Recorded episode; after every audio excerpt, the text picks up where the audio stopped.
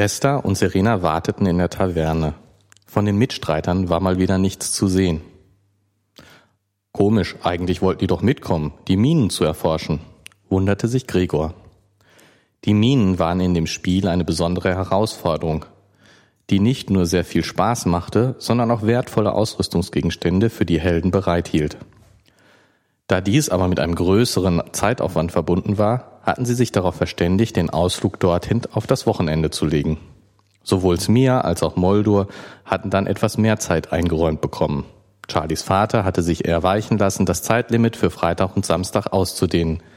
Er hatte darauf bestanden, einmal zusehen zu dürfen, was denn da die ganze Nacht gespielt wurde.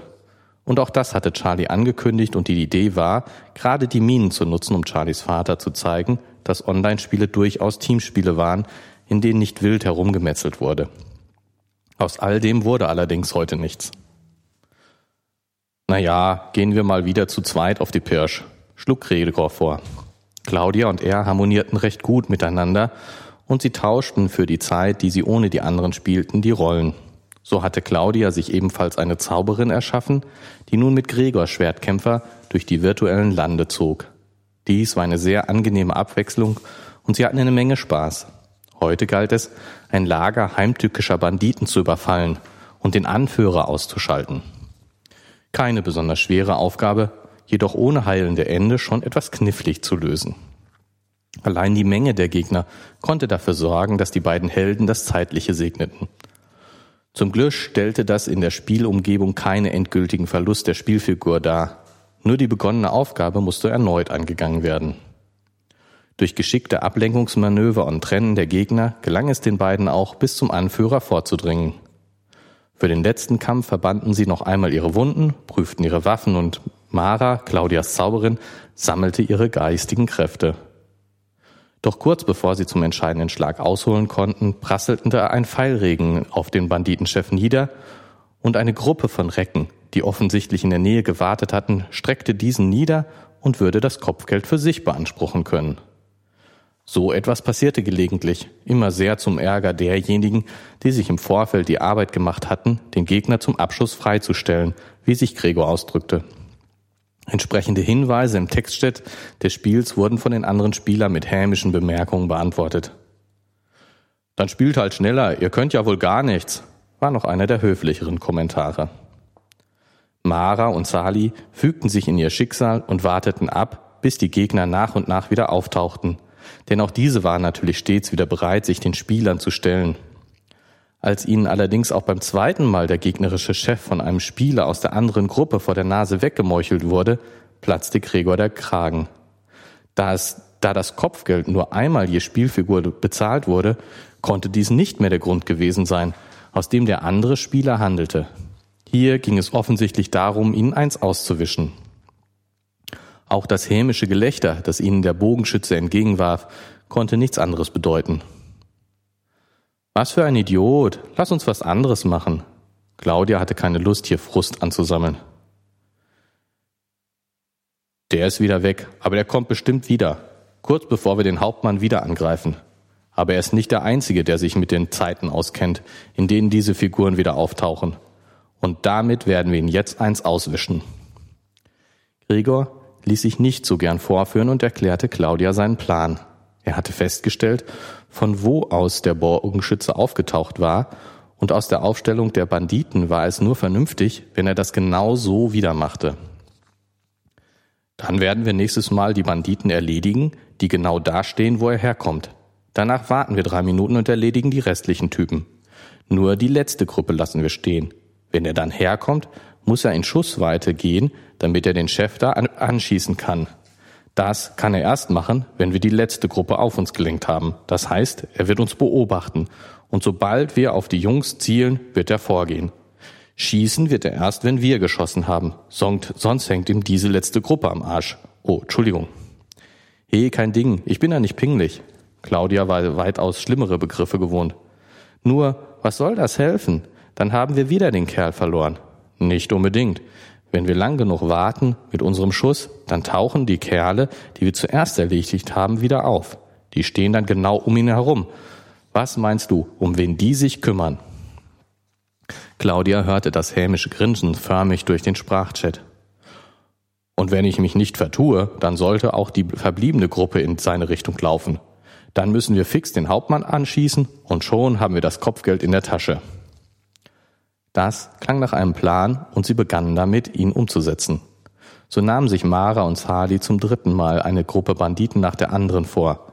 Wieder mussten sie stets vorsichtig agieren, damit sie nicht versehentlich eine zweite oder gar dritte Gruppe auf sich aufmerksam machten. Sali hielt dabei immer Ausschuss, Ausschau nach dem Bogenschützen. Da kommt er bestimmt wieder angehumpelt. Nimm schon mal einen der Banditen ins Visier. Das müsste er sehen können.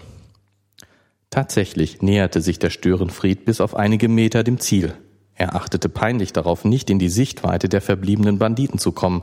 Gleichzeitig konnte er aufgrund der großen Reichweite seines Langbogens durchaus mit nur wenigen Schritten nahe genug an den Hauptmann herankommen, um ihn mit einem einzigen gezielten Schuss ins Jenseits zu befördern. Auch für Mara war der Hauptmann bereits in Reichweite. Es war also entscheidend, wer von den beiden die verbliebene Banditengruppe auf sich lenkte. Mara und Sali täuschten vor, sich noch verbinden zu müssen und eine letzte Stärkung vor dem Gefecht einnehmen zu wollen. Bewusst ließen sie den Bogenschützen unbeachtet. Zumindest konnten sie ihn offensichtlich davon überzeugen, sie hätten noch nicht, ihn noch nicht bemerkt. Oder aber es war ihm völlig, vollkommen egal.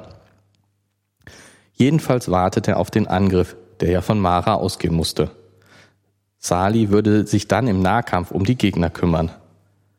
Dann tauchten die ersten Gegner wieder auf. Die Zeit, die das Spiel für die Auferstehung der Banditen vorsah, war abgelaufen. Somit befand sich der Bogenschütze nun zwischen zwei Gruppen, die ihm allerdings noch nicht gefährlich werden konnten, da er sich außerhalb ihres Wahrnehmungsbereichs befand. Auch hier war das Spiel recht gnädig mit den Spielern. Üblicherweise bemerkten Spieler die computergesteuerten Gegner auf wesentlich weitere Distanz als umgekehrt. War ein Spieler aber einmal entdeckt, konnten weitere nahestehende Gruppen alarmiert werden. Genau darauf beruhte Gregors Plan. Denn die nächste Gruppe, die von den Toten zurückerwartet wurde, würde in unmittelbarer Nähe des Bogenschützen erscheinen. Dann blieben ihm nur wenige Sekunden aus der Reichweite zu fliehen. Das Gelände bot aber mit den beiden Gruppen, zwischen denen er sich befand, keinen Fluchtweg. Wenn er also nicht reagierte, bevor die Gruppe wieder erschien, hätte er es mit drei Gegnergruppen zu tun, womit er hoffnungslos überfordert sein würde. Dessen war sich Gregor sicher. Dabei setzte allerdings voraus, dass der Möchtegern Robin Hood allein unterwegs war. Noch eine halbe Minute. Lass uns mal in Position gehen. Wichtig war jetzt, dass ihre Opfer nicht misstrauisch würde. Bislang hatte er jedenfalls gut mitgespielt. Dann waren da auf einmal fünf Banditen, wo sich vorher nur Büsche und Bäume befunden hatten. Der Bogenschütze reagierte sofort und nahm die Gruppe unter Beschuss, hoffend er würde sie ausschalten können, bevor sie Verstärkung rufen konnten. Doch was mit drei Gegnern eventuell noch hätte klappen können, war bei der Gruppe, der sich gegenüber sah, unmöglich. Ne Sekunden nach seinem ersten Schuss sah er sich von insgesamt zwölf Gegnern umringt. Auch wenn die ersten beiden bereits zu Boden gingen, hatte er gegen die verbleibenden zehn Banditen keine Chance. Kaum hatten sich die Gegnergruppen dem Bogenschützen zugewandt, schossen dem Banditenhauptmann Schmerzen durch alle Glieder. Verursacht durch Maras magische Kräfte brannte ein Feuer durch seinen Körper. Er zog sein Schwert und stürmte auf die Zauberin zu. Mara versuchte nicht, seinem Ansturm zu verlangsamen, da es wichtig war, ihn weit genug von seiner Ausgangsposition wegzulocken.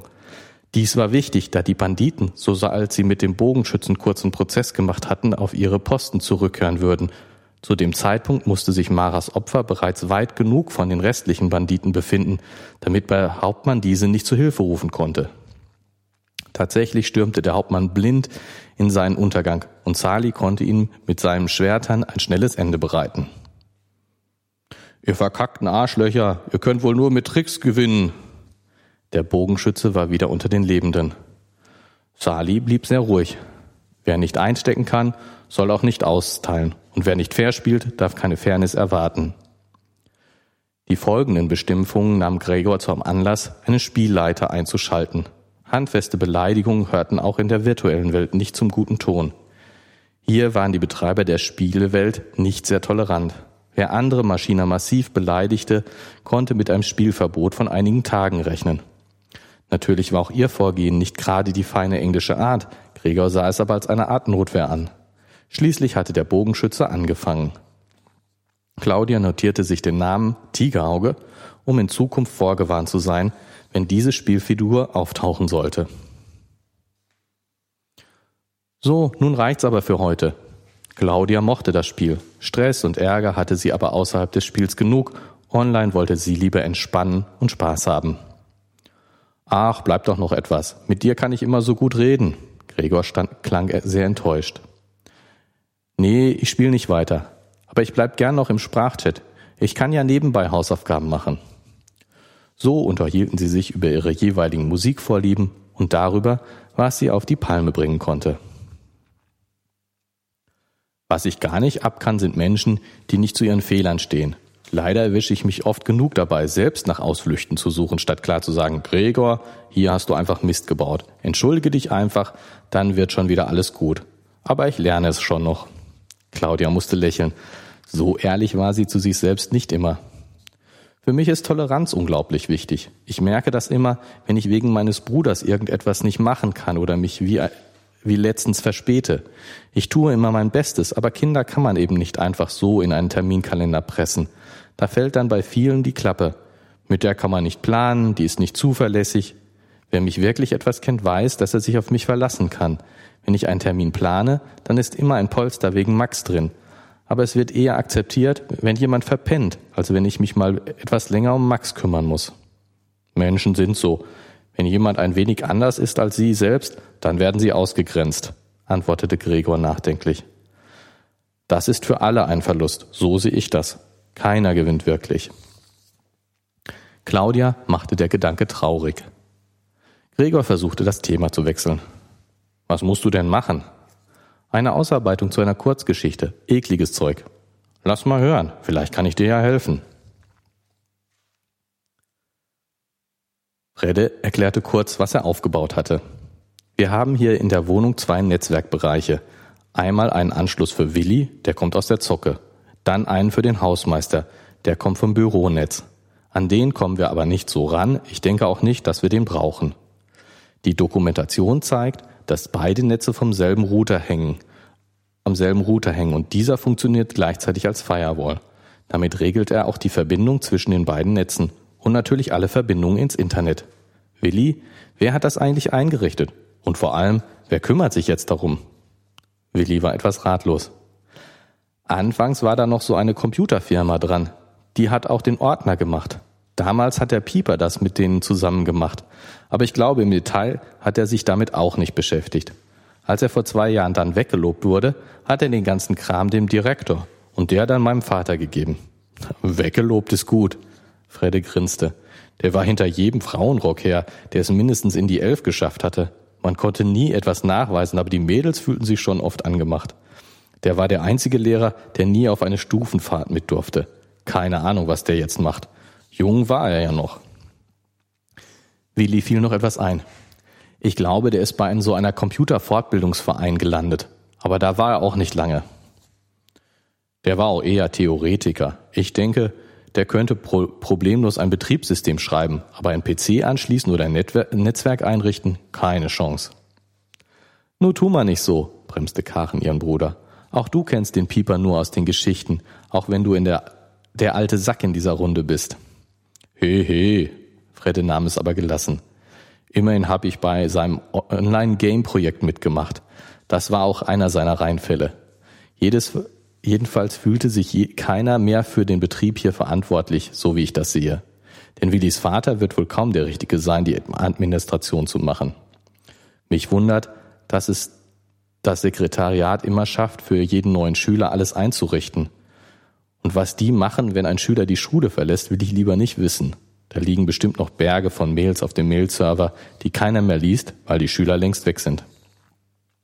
Da musste Willi widersprechen. Nein, da kommt zu Beginn des Schuljahrs immer einer von dieser Computerfirma und macht die Einstellungen. Aber ich denke, was die Zocker angeht, kümmert sich wirklich keiner. Und was soll das alles? Karen war sich nicht sicher, was sich Fräde von der ganzen Aktion versprach. Wonach willst du denn überhaupt suchen? Oder hast du einen Plan, wie wir den Absender der Mail finden können? Ich vermute schon fast, du willst einfach einmal das Schulnetz durcheinander wirbeln und mal fix deine Noten korrigieren. Fredde grinste breit. Keine schlechte Idee. Dann kann ich mir die weitere Lernerei sparen. Aber natürlich hast du recht. Ohne einen wirklichen Verdacht kommen wir nicht weiter. Sie setzten sich an den Tisch, öffneten ein paar Chipstüten und Willi schenkte eine Runde Getränke aus. Alle auf dem Anti-Alk-Trip? Willi war etwas enttäuscht.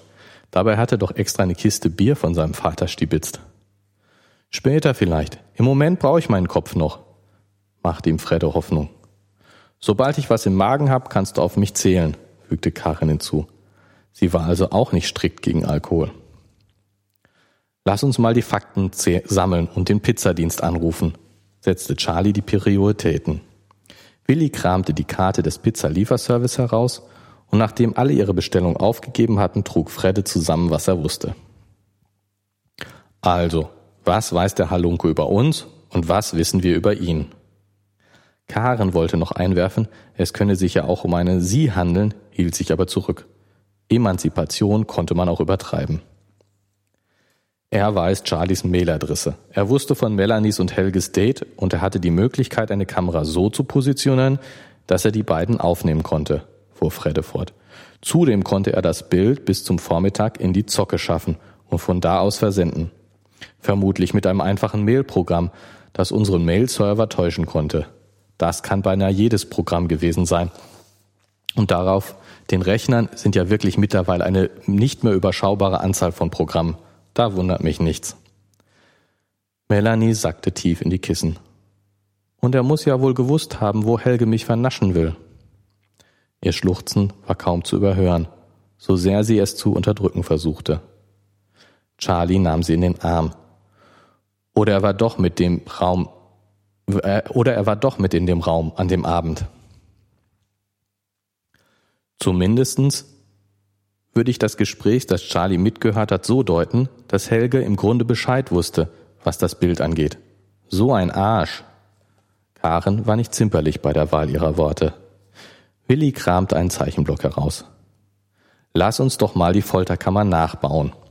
Auf einem Blatt Papier malte er die Grundrisse des Fitnessraums auf. Er zeichnete für jedes Gerät ein Kästchen auf und Melanie zeigte ihnen, wo sie mit Helge gesessen hatte. Wenn wir dann mal einmal das Foto nehmen, dann müssten wir doch erkennen können, wo die Kamera war, oder? schlug sie vor, und gemeinsam versuchten sie, den Standort so genau wie möglich zu bestimmen. Doch in diesem Moment klingelte es an der Tür. Pizza Service. Karen bekam ihr Bier zur Pizza und auch Willi wechselte zum Gerstensaft. Nun, wenn man den Winkel der Kamera betrachtet, aus dem das Foto gemacht wurde, müsste der Fotograf auf einer Leiter gestanden haben, folgerte Fredde aus dem Modell. Oder die Kamera ist in der Decke eingebaut. Willi setzte seine Flasche mit einem Ruck ab. An der Decke war vor zwei Monaten etwas zu machen, also unmittelbar nach dem Ende der Sommerferien. Dann sehen wir uns das mal an. Morgen ist ja das Handballspiel. Dann müssten wir doch in die Folterkammer kommen, oder? Fredde schaute Willi fragend an. Ja, sobald Herr Hansen aufgeschlossen hat, können wir da, da runtergehen, bestätigte Willi. Allerdings sollten wir uns einen guten Grund ausdenken. Ich möchte keinen Ärger bekommen. Sag mal, Brüderchen, Mellaschini schien etwas eingefallen zu sein. Hast du letztens mein Lieblingshaargummi gesehen? Als wir ins Café gegangen sind, hattest du's noch. Charlie war nicht auf den Kopf gefallen. Willi gab sich geschlagen. Wir können ja mal in der Umkleide nachsehen. Gut, das wäre also geklärt. Wenn da wirklich eine fest installierte Kamera ist, dann müssten die Daten ja irgendwie nach draußen kommen. Darauf konzentriere ich mich mal. Fredde rieb sich die Hände und machte sich eine not kleine Notiz. Er musste sich bremsen, um nicht gleich loszulegen. Vielleicht sollten wir uns noch darüber klar werden, was denn überhaupt der Grund für diese Aktion ist. Denn eins ist ja wohl klar, nur so zum Spaß macht das wohl keiner. Da will wohl jemand Charlie unbedingt von der Schule vergraulen. Wenn du mich nicht gebremst hättest, wäre ich mit der Mail sicher zum Rektor gegangen fasste Karen es aus ihrer Sicht zusammen. Dann wäre er wohl ziemlich sicher von der Schule geflogen. Über weitere Folgen will ich gar nicht nachdenken.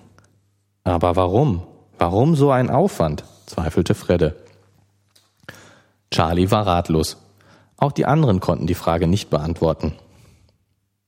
Also, Markus und seine heldenhaften Unschlagbaren würde ich einmal ganz oben auf die Liste der Verdächtigen setzen, überlegte Fredde. Aber beweisen können wir es derzeit nicht. Ich bin mir auch nicht sicher, ob wir das jemals können. Ich fürchte, wir werden da ziemlich viel Glück brauchen. Dann setzte er sich an einen Rechner, schnappte sich den Ordner mit der Dokumentation und begann mit seinem Forschungsprojekt. Da ihm dabei ohnehin keiner helfen konnte, startete Willi die Filmnacht mit Melanies Wunschfilm. Claudia beendete ihre Hausaufgaben und druckte die Ergebnisse aus. Die meisten Lehrer akzeptierten dies, zumindest solange sie keine Kopien feststellten. Immerhin zeigte es sich spätestens bei den Klausuren, ob die Schüler den Stoff wirklich verstanden hatten oder nicht.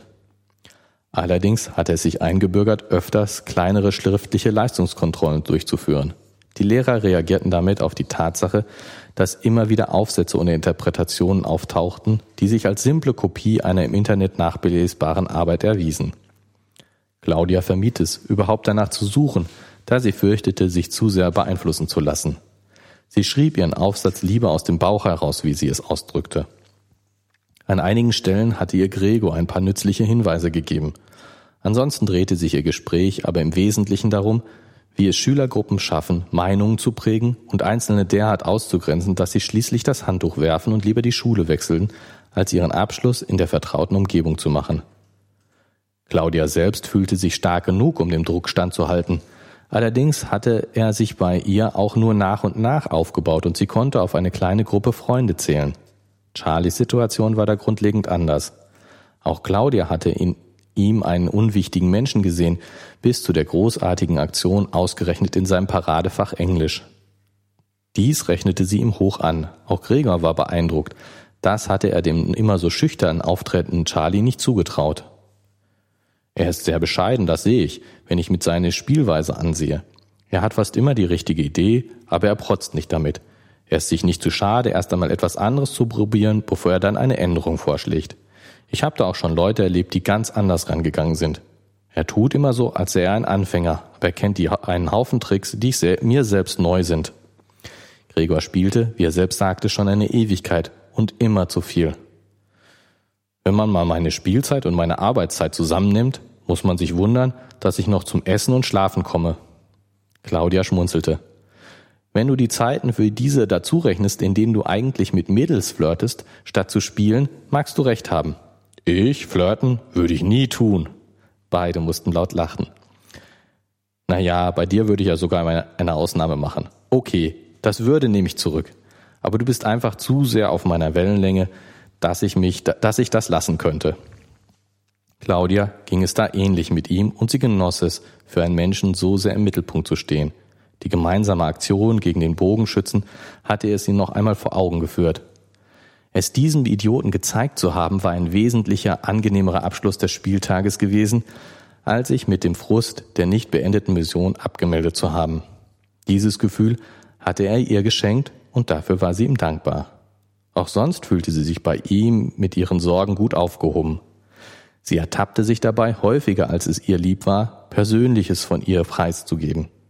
Einer Bekanntschaft, die nur auf Internetkontakten beruhte, wollte sie so weit eigentlich nicht trauen. Früher oder später würde er sie treffen wollen, da war sie sich ganz sicher.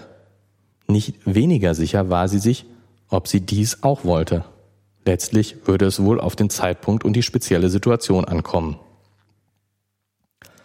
Ich würde Charlie eigentlich sehr gern helfen, schilderte sie ihr Problem. Aber mir fehlt einfach der richtige Ansatz. Hast du vielleicht eine Idee? Das ist schwierig. Gregor überlegte. Im Grunde genommen kannst du nur das machen, was du vermutlich ohnehin schon machst als Freund da sein, dann, wenn ein dummer Spruch kommt, einen entsprechenden Kommentar ablassen, ihm helfen, die Brocken aufzuheben, die ihm die anderen auf, durch die Gegend werfen und so weiter. Ich denke, sowas wirkt auf Dauer ansteckend auf die unbeteiligte Masse. Etwa so wie Charlie da eine Lawine losgetreten hat in der Englischstunde, meinst du, oder? Ja, so in etwa. Auch wenn es sich, wenn es sicher viel länger dauert, weil dich ja viel mehr Leute schon länger kennen aber du hast dafür einen Fra den Frauenbonus. Claudia grinste.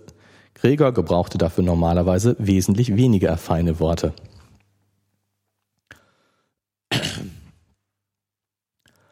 Aber mehr als das wird wohl kaum gehen, schloss Gregor. und musste plötzlich herzhaft lachen.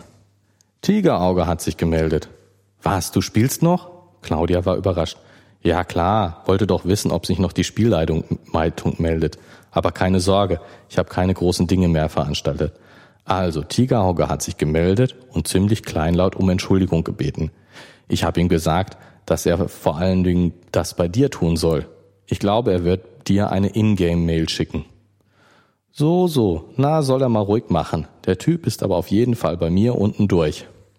Na, wart es mal ab. Vielleicht hat er nur auf was Falsches geraucht.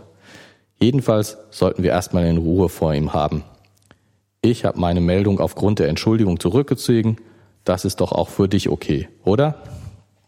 Ja, klar, so nachtragend bin ich ja auch nicht.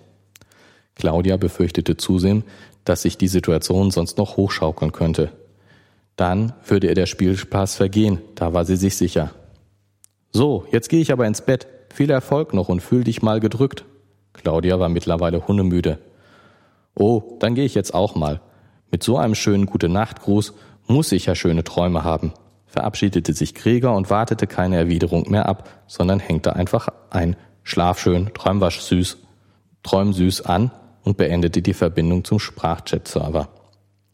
Claudia schaltete ebenfalls ihren Rechner aus und musste über Gregor schmunzeln. Er klang wie ein verliebter Teenager und das tat ihr gut. Bevor sie sich in ihr Bett kuschelte, schaute sie noch bei ihrem Bruder ins Zimmer. Max stief tief und fest. Er würde sie morgen gegen sechs Uhr wieder aus dem Bett scheuchen, weil er an seine Bauklötze nicht alleine herankam. Aber das war sie gewohnt. Ihre Mutter würde schon auf dem Weg zur Arbeit sein.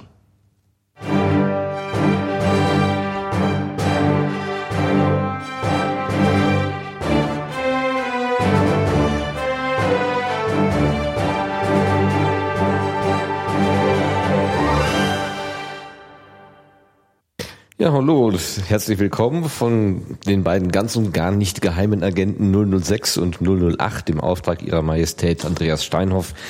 Äh, und zur siebten Episode laden wir ein der Mission Possible. Das ist die Jagd auf den Geisterrechner, die wir ja hier uns vorgenommen haben und vorlesen. In diesem Fall ist Abhören erlaubt. Wir haben ja in der letzten Folge ganz viel über unerlaubtes Mithören und so weiter gesprochen. Das beschäftigt uns auch immer noch, weil die Dinge ja immer noch in der allgemeinen äh, äh, Berichterstattung und so weiter auftauchen. Aber hier ist Abhören erlaubt und gewünscht und herzlich willkommen dazu. Gerrit hat uns die siebte Episode reinge, äh, reingelesen. Reingehauen. Reingehauen. Ja, starten wir wieder. Was haben wir gesehen und gehört? Ich habe hier ein paar Notizen gemacht, musste ich mir von diesem Block oh, befreien. Sehr, sehr ordentlich. Upf.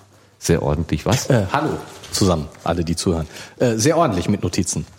Machen ja. wir sonst nie. Doch, ich habe hier noch den Zettel vom letzten Mal von dir. Ist ja auch. Ja, doch, doch. Wir können das Petze. noch. Was heißt hier Petze? Du lobst mich wegen meiner Ordnung und ich gebe dieses Lob einfach an dich weiter. So, was verteidigt die mal hier? Ach nee, das ist ja nur wer, wer ist wer. Was haben wir heute alles wieder gehört? So wenig, also so viel Technik wie beim letzten Mal mit Telnet und wie kann man sich anmelden und was ist ein Server und ein Klient und so weiter haben wir ja heute nicht. Heute haben wir wieder mehr so wie sagtest du so nett? Geschwafel. Zwischenmenschliches. Zwischenmenschliches. Das wird mir nachschleifen, das mit dem Geschwafel. Mhm. Was mir gerade ganz besonders gut gefallen hat, äh, ganz am Anfang, wo, wo ähm, äh, Charlie sagte, äh, am Wochenende dürfte er etwas länger spielen. Wir sind ja wieder sozusagen im, im Thema Online-Rollenspiel, was wir auch ganz am Anfang lange hatten. Und der Vater will mal zusehen, was er denn eigentlich so macht. Und da ging eine schöne Geschichte. Ähm, da unterhalten sich zwei Freunde auf Facebook äh, chatten da irgendwie so rum und ein Elternteil äh, meldet sich plötzlich in diesen Chat hinein und sagt, hey, ich wollte sowieso mal hören, was macht ihr denn eigentlich hier?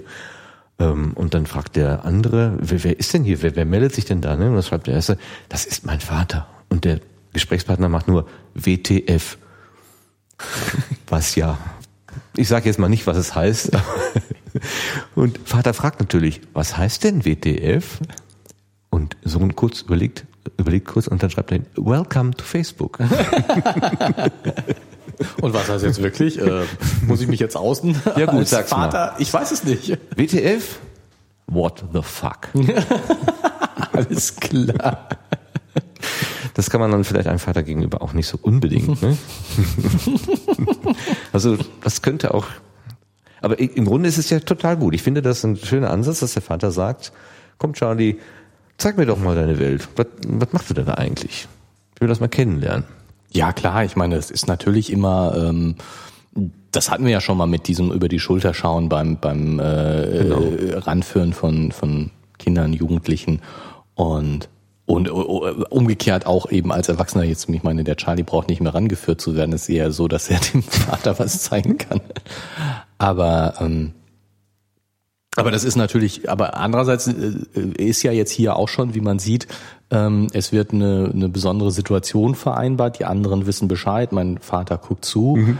ähm, was auch irgendwie eine Selbstverständlichkeit ist. Also ich glaube, dass, dass man äh, das als Eltern eben auch akzeptieren muss, ähm, dass man nicht einfach so in eine Unterhaltung reinplatzen nee. kann und dass das natürlich auch äh, bei sozialen Kontakten übers Internet gilt. Also das ist jetzt schon die, die äh, so sollte es sein Version mhm. der mhm. Situation. Ja, das, das, ähm, also wir haben ja jetzt äh, heute gerade im Grunde zwei, zwei Szenen, die da so nebeneinander hergehen. Die sind ja auch sehr geschickt verwoben vom Autor, das muss man dir verlassen. Das macht immer wieder Spaß, da so reinzulesen.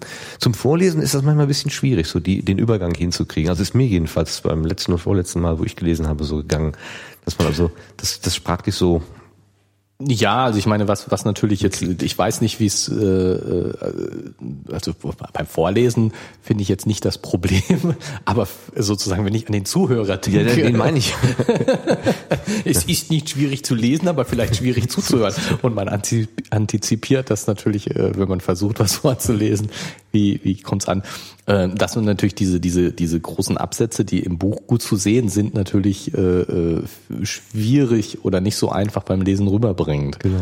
Also das ist schon, aber das muss, ja, ist aber okay. Also ich, ich finde die, diese unmittelbaren Einstiege ähm, eigentlich ziemlich gut. Ich meine, das ist jetzt, hat sich ja jetzt so ergeben, ähm, ähm, dass ja, gut, wir, wir fangen ja immer mit dem Vorlesen an. Mm, ja, so konzeptuell so mit, den, mit den letzten sechs Folgen und genau. mit der siebten. So, so hatten wir das mal geplant und wir haben es tatsächlich auch so gemacht. und ähm, was ich eigentlich ganz witzig finde, also was ich eigentlich irgendwie passend dafür finde, was, was mir gut gefällt, ist, dass ähm, die Einstiege so äh, eben keine Einstiege sind, sondern direkt drin. Mhm. Ne? Also das ist so, der, das Buch fängt so an und eigentlich fang, fing auch jeder Abschnitt, den wir jetzt vorgelesen haben, nicht mit irgendwelchen Vorgeplänkel an, nee. sondern direkt. Und, und so sind die Abschnitte in dem Buch überhaupt. Und ich meine, das macht die Übergänge natürlich ein bisschen unmittelbar und schwierig, weil das sind ja genau solche mhm. Abschnitte, wie wir dann auch, äh, mit denen wir anfangen. Und für den, für den Anfang finde ich das immer eigentlich ziemlich gut. Und ähm, ich glaube, dass das auch sozusagen in den Zwischenabschnitten mir gefällt. Ich hoffe, man, ich meine, ich kann, ich, wenn ich's mir, ich höre mir das auch an, was wir hier machen. Im Ernst? Ja, hin und wieder mal. hin und wieder mal. Und ähm, dann ist es natürlich, kann ich das nicht beurteilen, wie klingt das für andere, ist klar. Mhm. Aber ähm, so vom, vom Vorlesegefühl her finde ich das eigentlich schon okay und ich, ich hoffe, dass man dem folgen kann. Äh, ja. Mhm. Ja, schön.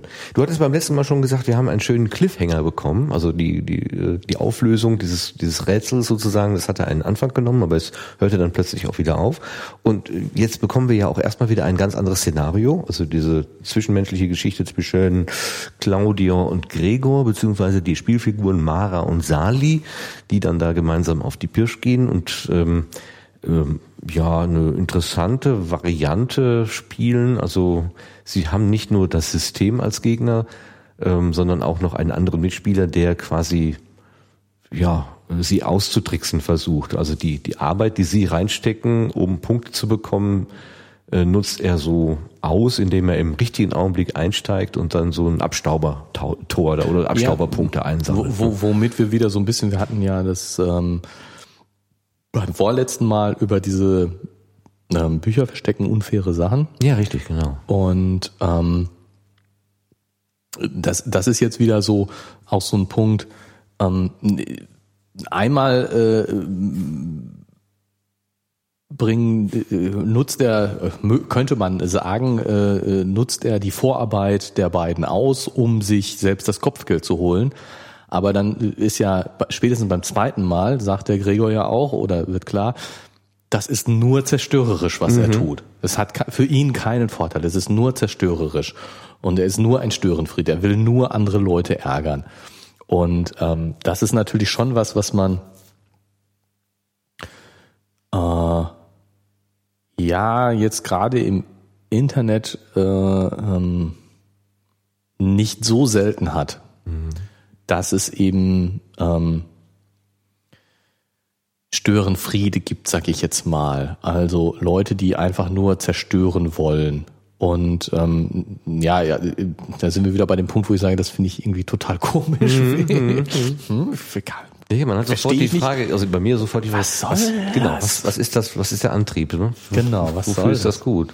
Aber ja gut, aber jetzt, jetzt sagen wir mal, äh, ne, jemand hat Wut aufgebaut, hat äh, so und, und muss jetzt einfach zerstören. Mhm. Na gut, also finde ich immer noch komisch, aber ähm, finde es jetzt auch nicht so völlig völlig fernlegend. Also so, ne, auch ich mich packt mal die Zerstörungswut und dann ich, äh, sobald ich dann Sachen von anderen Leuten daran denke, kaputt zu machen, äh, zucke ich doch immer wieder sehr und äh, irgendwie kann ich mir das nicht vorstellen. Aber, aber gut, also ähm, es gibt diese Leute, diese Störenfriede und der, der Punkt am Internet ist natürlich, ähm, warum, warum fällt es da so besonders auf? Weil ich glaube, die gibt's im normalen Leben auch, aber der, der Punkt, warum es im Internet besonders auffällt, ähm, ist natürlich, weil es Anonymität gibt, weil ich eben dann doch das von mir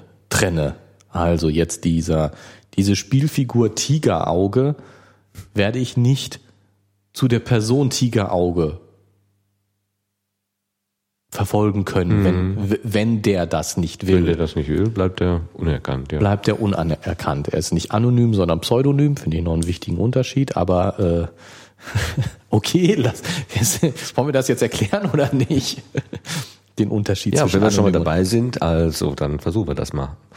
Anonym heißt im, im Juristendeutsch, dass ein, eine Zuordnung von diesem von diesem Datum, also was immer da ein personenbeziehbares Datum ist, also es kommt aus dem Datenschutz und Datenschutz hat ja mit personenbeziehbaren Daten zu tun, jedenfalls der Datenschutz, von dem wir immer so reden. Es gibt sicherlich auch noch das Coca-Cola-Geheimnis oder andere Firmengeheimnisse, die auch einen Schutz haben, die natürlich auch Daten sind, aber das, was wir gemeinsam unter Datenschutz verstehen, ist immer das mit den personenbezogenen Daten. Und wenn ich zwischen dem, was ich da an Datum gesammelt habe, zum Beispiel ähm, ein Mensch so und so alt, die und das und das Geschlecht, die und die ha äh, Haarfarbe oder so. Ich habe also Informationen über eine Person, nicht keinen Bezug zu einer lebenden Person, zu einer natürlichen Person herstellen kann. Oder der Aufwand, den ich treiben müsste, nach menschlichem Ermessen so enorm hoch ist, dass es eigentlich faktisch nicht möglich ist, dann spricht man von Anonymität. Wenn aber zum Beispiel, ähm, wenn man zum Beispiel zum Arzt geht und eine Blutprobe macht, dann wird ja auf diese Röhrchen immer irgend so ein Barcode drauf gemacht, dann so eine Nummer. Dann geht dieses Ding ans Labor und diese, diese Blutprobe wird unter der Nummer dort verarbeitet. Es ist also wiederfindbar und der Arzt kann aber dann zu dieser Nummer einen, äh, seinen Patienten wieder zuordnen. Das heißt also, die Nummer ist das Pseudonym. Sie ist extra dafür gemacht, damit eine Verbindung zwischen dem für das Labor nicht erkennbaren äh, äh, Personenbezug und dem tatsächlichen Patienten möglich ist. Also es ist, es ist ein Bezug herstellbar, nicht unmittelbar. So, also es steht jetzt nicht drauf Herr Müller, Blutprobe Müller, sondern da steht nur 389-76491 äh, X oder Y, was auch immer. Ähm, und darüber ist, das ist ein, ein, Bezug herstellbar. Und das, sind, das ist halt der Unterschied. Bei dem, bei dem Anonymen geht es nur, also lustigerweise sagen die Juristen nicht, es geht gar nicht, sondern sie sagen, es ist mit einem so hohen Aufwand verbunden, dass es faktisch nicht, nicht geht. Nicht ja gut, geht. ich meine, das ist natürlich immer so, äh, äh sozusagen, wenn du genug Abhörnamen, hast. die NSA kann es. Ja, wenn man genug zusammenträgt, dann wird es so gehen. Ja. Genau. Ähm, so, die Menschen sind im Internet, also im, eigentlich sind sie pseudonym unterwegs, weil wir ja gehört haben, man hinterlässt immer irgendwelche Spuren. Ja, man ist mit seinem Endgerät oder das Endgerät ist irgendwie am Server verbunden und hinterlässt da so eine IP-Nummer und ich kann äh, über den, der dann gerade an dem Gerät gewesen ist, vielleicht durch das Logfile auf dem Gerät feststellen, wer es gewesen ist. Wenn ich also viele Informationen zusammensammle, kann ich das auch auflösen. De facto für den Normalmenschen ist es aber wieder, was ich gerade sagte, es ist dann so viel Aufwand, dass es dann de facto schon wieder sowas wie Anonymität ist. Mhm. Kommt jetzt, drauf an, für wen. Ne? Genau, jetzt ähm, würde ich, glaube ich, gerne noch ähm, den, den Begriff der Pseudonymität, ähm, der so ein bisschen vom Juristischen weg ins, ins Praktische mhm. ein bisschen anders fassen. Gerne, weil, mhm. weil du hast ja gesagt, Pseudonym äh, ist das, wenn, wenn der Name äh, nicht erkennbar ist, ähm, aber eine Zuordnung möglich ist, mhm. sozusagen für berechtigte Personen. Es gibt ein Merkmal, was die Klardaten äh, zuordnen, Zuordnung, zuordnenbar lässt. Also genau. dieser Barcode zum Beispiel auf dieser Blutprobe. Genau. Und und ähm, da, da, da, ich weiß jetzt nicht, wie es im Juristischen ist, das keine Ahnung. Ähm, aber die die äh, für für Diskussionen, glaube ich, über Pseudonymität im Internet ähm, wäre wichtig, dass äh, über ein Pseudonym die Daten zusammengehalten werden. Das mhm. heißt, wenn ich bei Facebook ähm, mich als XY James Bond 007 anmelde, mir einen Account mache, James Bond 007, dann äh, bin ich in dem Sinne anonym, als dass ich äh, dass es nicht mit meiner wirklichen Person, mit Gerrit von Ophüsen zu zusammenzubringen ist. Und ähm, Andererseits bilde ich aber da ein, eine Person für sich. Ich und damit habe ich etwas, was zusammen, ich habe eine ganze Identität. Ich habe nicht nur einen, einen Namen da, ich habe nicht nur ein Datum, ich habe nur nicht nur das Röhrchen mit meiner Blutprobe, sondern ich habe etwas, was zusammengehört und was verbunden ist über diesen Facebook-Namen James Bond 007. Und das ist eben dann das Pseudonym und ich habe eine pseudonyme Identität aufgebaut. Und ich denke, das ist, dass, dass man das äh, deutlich unterscheiden muss, weil es wird jetzt ähm, jetzt mal wieder so ein bisschen aktueller Bezug. Unterscheiden von was? was von du? anonym. Ach so, von anonym. Weil das ist nicht anonym. Mhm. Anonym ist, wenn ich verstreut, verstreut, ohne Bezug, ohne Bezug, mhm. genau. Wenn ich überhaupt keine Beziehung, weil weil also aktueller Bezug finde ich äh, immer wieder einen wichtigen Punkt. Ähm, es wird, jetzt gibt's ja die, äh, gab es in der Vergangenheit diese guten Plug, äh, Froni Plug und was weiß ich, also die äh, Plagiatsvorwürfe und Plagiatsfinder und äh, der Herr Lammert muss im Moment dran glauben. Mhm. Und dann ist immer in den Nachrichten davon reden, ein anonymer Internetblogger. Mhm.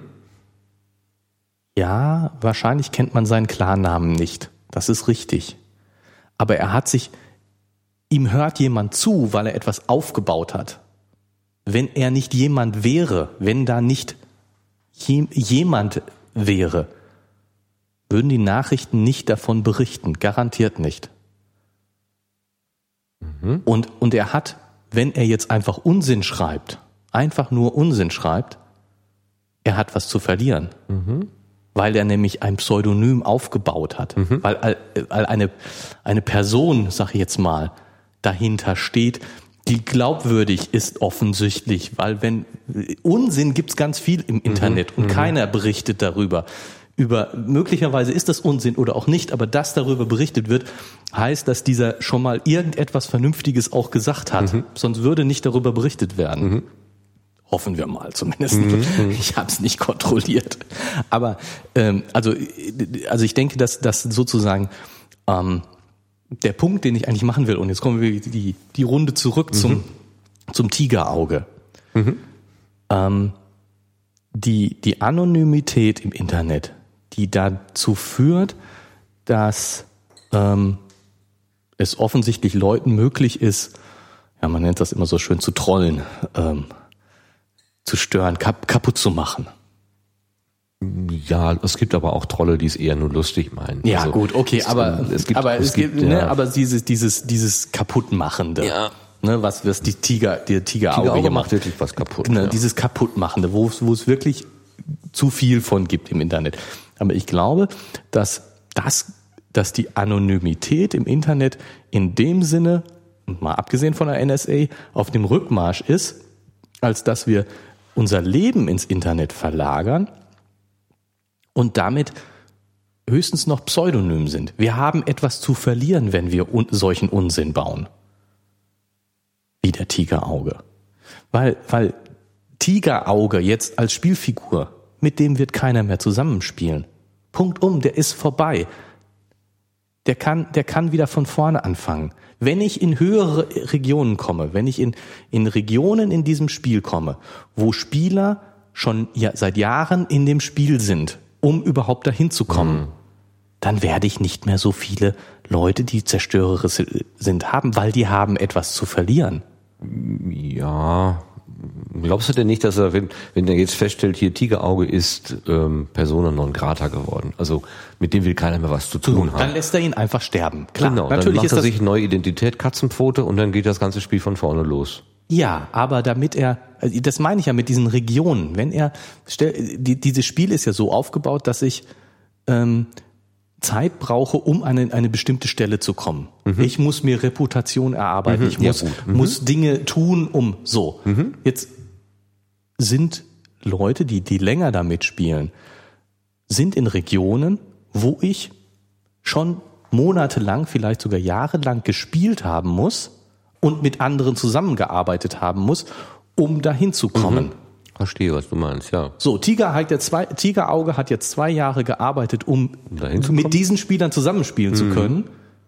Dann wird er sich tunlichst, wird er das nicht mehr tun, weil er riskiert diese zwei Jahre. Es sei denn, das Spiel erlaubt ihm, den Namen zu, we zu wechseln, ohne dass er sozusagen alles, was er bis dahin angesammelt hat, verliert. Ja, das mag jetzt in diesem Spiel so sein, aber sozusagen im Spiel des Internets ist es nicht so.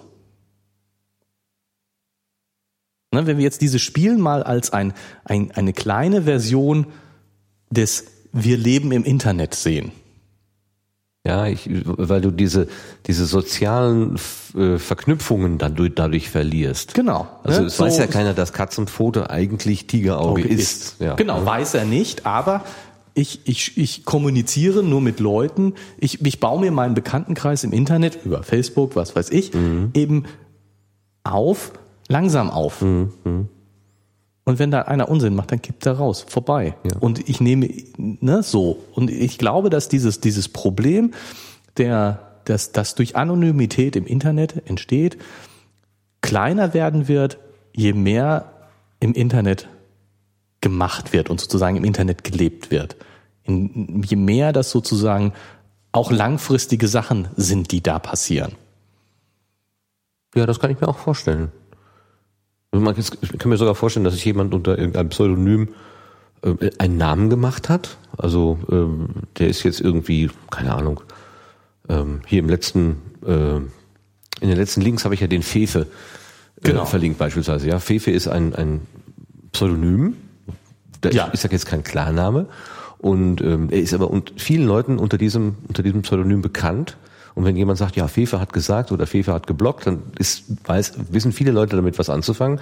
Wenn dieser Name Fefe irgendwann nicht mehr funktioniert und dann der, der Klarname kommt, wird es vielleicht schwieriger, das wiederzuerkennen und diese Reputation mitzunehmen. Genau, genau. Also das, das, das meine ich. Und, ne? und also diese ich meine, Person legt, also sie legt es jetzt gar nicht mehr darauf an, Pseudonym zu sein, weil der, der Klarname und der echte Name tauchen ganz häufig verbunden miteinander auf. Also da ist im Prinzip schon eine Aufhebung. der Pseudonymität, aber das, das muss ich, ne? genau, aber das muss gar nicht sein. Also ich meine, ähm, und, und jetzt mal ehrlich gesagt, äh, du, du glaubst jetzt, dass du den Klarnamen von Fefe kennst. Weißt du das überhaupt? Nein. Siehst du. Wissen weiß ich, kann auch Müller heißen. Genau, vielleicht heißt er auch Müller. Und äh, also äh, insofern, äh, aber aber du du du äh, weißt das, was du in dem Blog liest oder was du über Fefe hörst, einzuschätzen darüber, dass es eine Geschichte dazu gibt, dass es mit Dingen verbunden ist und dieser Ruf lässt sich nicht so schnell und einfach aufbauen. Und, und ja, und so, ich meine, so ist es im, im echten Leben ja auch. Du, wa, warum, naja, gut. Wir haben ja sogar Spitznamen. Es gibt ja äh, den, den Spitznamen, der muss ja nichts mit dem tatsächlichen Namen zu tun haben. Ne? Ja. Wie hieß unser ehemaliger Fußballtrainer, den wir Tante Käthe nennen, den wir vergessen, mit den kleinen krausen Haaren. Ja. Ne? Ja. Sitzen die richtigen zusammen. Wir wissen, genau. wer gemeint ist. Wir, wir, wissen den Klarnamen nicht, aber Tante Käthe ist klar. ja. Ist denn, oh, wie hieß er denn jetzt? Oh Mann. Ja, ich komme jetzt auch nicht drauf, vergiss es. Also komm, Gerrit, wir sind zwei Männer im richtigen Alter, wir müssen uns in Fußball auskennen. Das ist nicht zu fassen. ja, wir haben uns gerade geoutet. also gut, ne? Also das ist ähm, so ein Ding, da kennt man jetzt das Pseudonym, aber nicht die, die reale Person. Genau. Aber du meinst also, dass sich die, die Anonymität dass die irgendwann Anonym erledigt hat. Ja, nicht erledigt hat. Und ich glaube, das ist immer auch noch wichtig. Also ich meine, zum Beispiel gibt's ja auch immer wieder Forderungen, ähm, die Anonymität im Internet einzuschränken, abzuschaffen oder sonst was. Ne? So dieses, ich muss mich bei Facebook mit meinem Klarnamen anmelden ähm, und ähnliche Dinge. Ich muss äh, ja, über meine IP-Adresse ist für die Behörden mein Klarname ja sowieso rauszufinden über, über den Internetprovider, zumindest wenn, sie schnell, wenn man schnell genug nachfragt, auch ohne Vorratsdatenspeicherung. Aber ähm, also diese Forderung, Anonymität im Internet abzuschaffen, einzuschränken, kommt immer wieder, weil es Strafverfolgung natürlich erleichtern würde und weil die Hoffnung besteht, dass eben zerstörerische Akte weniger werden. Ähm, nichtsdestotrotz gibt es ja Gott sei Dank äh, ein, ein, gesetzliche Grundlagen dafür, dass man anonym kommunizieren darf. Und ich finde das auch sehr wichtig und finde das auch wichtig, dass äh, ja, dass man eben telefonieren kann. Darf, darf und seine Rufnummer unterdrücken. Genau. Darf. Das finde ich total wichtig. Stell also ich meine, das ist jetzt der Vergleich mit dem ja. Internet. Ja. Ich darf nur noch mit Name im Internet surfen, wäre genau das Gleiche. Ich muss meine Rufnummer immer übermitteln. Genau. Und das ist nicht in Ordnung. Das mhm. ist einfach nicht in Ordnung. Ich, es muss mir möglich sein, wenn ich das will, anonym irgendwo anzurufen. Das Empfänger sagen, ich lasse nur zu, bei mir darf man nur anrufen, wer seine Rufnummer auch bekannt gibt. Das ist okay. Mhm. Aber dass die, dass es sozusagen von der Telekom, der Telekom vorgeschrieben wird, sie darf nur noch Anrufe durchstellen, wenn die Rufnummer mit übermittelt wird. Das ist definitiv nicht in Ordnung. Das geht nicht. Ich muss anonym bei Beratungsstellen bei irgendwas anrufen können und genauso muss ich anonym im Internet mich bewegen können, weil da ist kein Unterschied zwischen dem im Internet bewegen und dem Telefonieren an der Stelle. Also da, das ist schon mal ganz klar. Ähm, und insofern, es muss Anonymität im Internet geben können. Aber wenn, wenn ich ähm,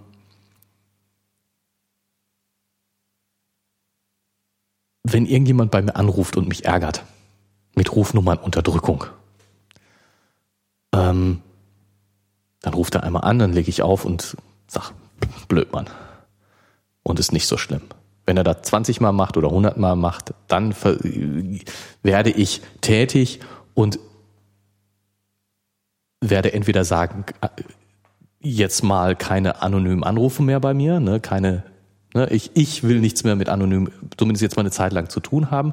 Und ich kann Behörden einschalten, die sagen, äh, die, die dafür sorgen, dass rauskommt, wer das war und so. Aber das stört, hebt nicht die Anonymität für mich auf, sondern mhm. von Behördenseite aus. Mhm. Das ist nochmal ein Unterschied. Und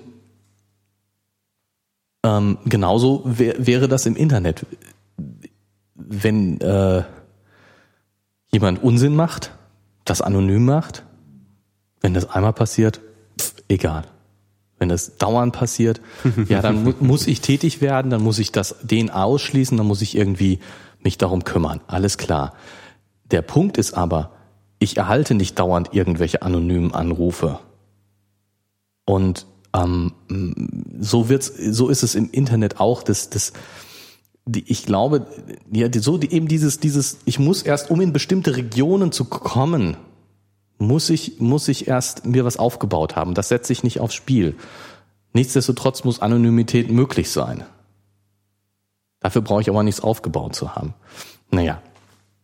Aber die Pseudonymität, die sollte auf jeden Fall immer möglich sein. Und das, das ist, das ist schon irgendwie ein wichtiger Punkt. Mhm. Ganz vorhin fiel mir ein, das ist ja auch gar keine Erfindung des Internets. Ähm, wenn man an diesen Kaufhauserpresser denkt, der sich Dagobert nannte, äh, der hinterließ ja auch irgendwie alle, alle möglichen Nachrichten und der war zum Beispiel dann auch in der Tagesschau und wurde dort und also Dagobert hat dieses und jenes getan oder gesagt oder geschrieben, ohne dass man, das war dann genau dieser dieser Kern, auf den alle Informationen und und Verständnis, Vorstellungen und so weiter zusammengeflossen sind, ohne dass man die, eine, reale, eine reale Person bis dato dann eigentlich dahinter äh, gefunden hatte. Ja. So, genau. Eine Erfindung der Offline-Welt. Ja, ja, oder auch, ich meine, also mir war der Begriff Pseudonym äh, äh, als erstes bekannt ähm, über, über Autono Autoren, also Bücher. Jo. Ein Autor veröffentlicht ein Buch unter, Pseudonym. Äh, Ja, das, das, das muss doch möglich sein. Also ich, ich stelle die Forderung, es darf kein Pseudonym, keine Pseudonymität mehr im Internet geben, heißt auch, kein Mensch darf, kein Autor darf mehr ein Buch unter Pseudonym verurteilen. Das muss immer mit seinem Klarnamen ver verbunden werden. Ich will wissen, dass das, dass der Heinz Rudolf Schulze heißt. Und kein, kein Popsänger kann sich einen gefälligen Namen geben, der sich gut vermarkten lässt. Ja, äh, muss immer mit seinem äh, Geburtsnamen Mit dem ab. Geburtsnamen, aber hallo, aber Klarnamen und mit Adresse. Das, äh, ja, da, man ist ja schnell dabei, ähm, Dinge zu fordern in dieser neuen Welt, in dieser äh, virtuellen oder Online-Welt, ähm, die man im, in der Offline-Welt für selbstverständlich äh, annimmt. Genau, Ähm, ne? Also Also weil man diese Übertragungsleistung irgendwie nicht erbringt oder erbringen will oder es einfach nur generell ablehnt. Also da es ist ja auch so, dass man, dass, dass man, manche Leute sagen, ja, das, im Internet, das ist gesetzloser Raum, da ist ja nichts geregelt. Das ist so pauschal gar nicht wahr. Da ist eine Menge geregelt und das ist überhaupt nicht so gesetzfrei, wie, Nee, man, nein, genau. wie da viele Leute behaupten. Ja, nein, nein. Also ich meine, dass, dass, es, dass es sozusagen juristische Probleme gibt mit dem Internet und in, im Internet und dass das alles schwierig ist, weil zum Beispiel internationale Grenzen so leicht überschritten werden können. Das ist, das ist wohl wahr und das ist ein Problem und dem Problem muss man sich annehmen. Aber de- dem Problem äh, ist nicht oder der, Lösung des Problems ist nicht gedient damit, dass man sagt, das ist ein gesetzloser Raum und äh, wir müssen alles verbieten. Ja, und die Juristen tun sich ein bisschen schwer mit diesen immateriellen Dingen. Also für, für, für die, alles, Ja. was Gestalt hat und annimmt und äh, gehabt hat, da, das, da, kann, da können sie mit umgehen. Das ist aus der Vergangenheit lang tradiert, geübte Praxis. Da gibt es auch entsprechend genug Rechtsprechung drüber, dass man sagen kann, selbst wenn es das Gesetz nicht hergibt, aber es gibt so viele Richtersprüche, dass man sich was das sogenannte Richterrecht dann daraus ableiten kann. Äh, für die für manche Fälle im Internet, Internet oder im, in den digitalen äh, digitalen Kommunikation, Kommunikation gibt es das bisher nicht. Und man muss im Grunde erstmal abwarten, bis äh, Streitfälle gelichtet worden sind oder richt, äh, gerichtet worden sind. Und dann kann man sich daran halt orientieren. Ja. Ja. Aber was ja auch interessant ist, das habe ich gerade von Richtern gesprochen, in diesem Spiel gibt es tatsächlich Spielleiter und Die Schiedsrichter. Genau, darauf wollte ich auch noch hinaus, weil Ja. ich das eine, eine, eine ja einerseits spannende und andererseits beängstigende ähm,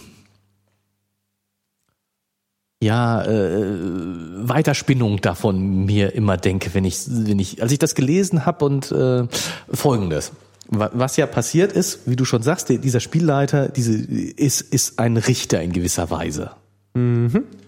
Und wenn wir das jetzt mal, ähm, ja, ich habe ja gerade schon gesagt, nehmen wir dieses Spiel als ein, ein, eine Spielwiese, ein, als ein Abbild für unser Leben im Internet.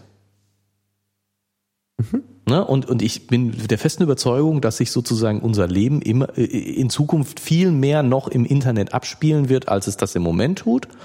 Und ähm, dass man sozusagen dann auch gar nicht mehr so zwischen diesem Online, Offline, ne, away from Key- Keyboard trennen kann. Ach so, away ne, from Keyboard to the ne, real world, ne? Ja, we, we think the Internet is for real.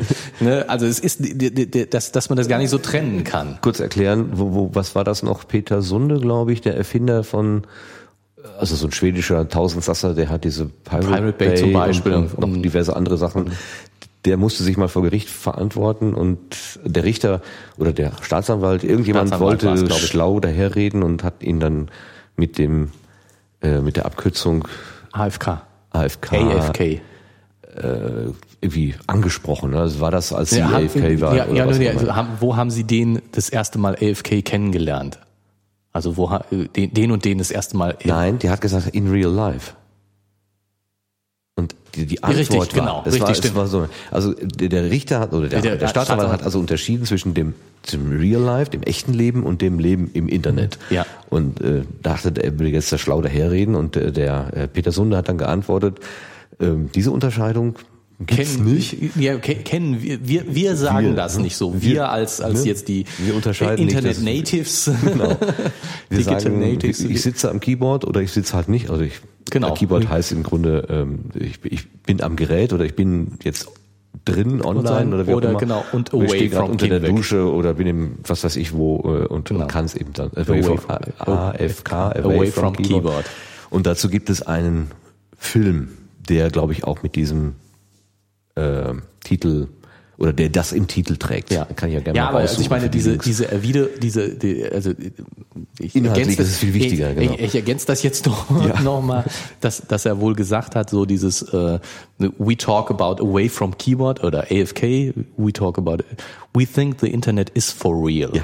Ne, das, das Internet ist echt. Das ist nicht ne, so, das ist nicht mehr trennbar. Ja. Das, damit sind wir auch wieder bei dieser Pseudonymität und, und die, der, der Person, die sich da entwickelt. Es ist nicht so, dass das einfach nur virtuell ist. Es ist macht, wenn ich, wenn ich mir eine Person aufgebaut habe, wenn ich jemand im Internet bin, dann ist das für mich wichtig. Dann ist das nicht einfach so virtuell und weg. Also wenn, wenn, wenn man sich jetzt mal vorstellt, wir haben gerade Fefe als Beispiel für eine Pseudonym gehabt. Ähm, ich bin sicher, äh, wenn, wenn jetzt plötzlich alle Informationen über Fefe von dieser Erde getilgt würden,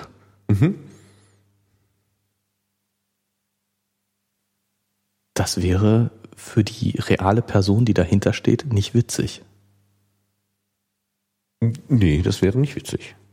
Das wäre genauso wie wenn dein Zuhause abbrennt. So, jetzt, ne? Und in, in dem Sinne ist das real. Das ist nicht, Ja. nicht einfach nur so eine Spielerei, sondern es ist echt und es ist was Wichtiges.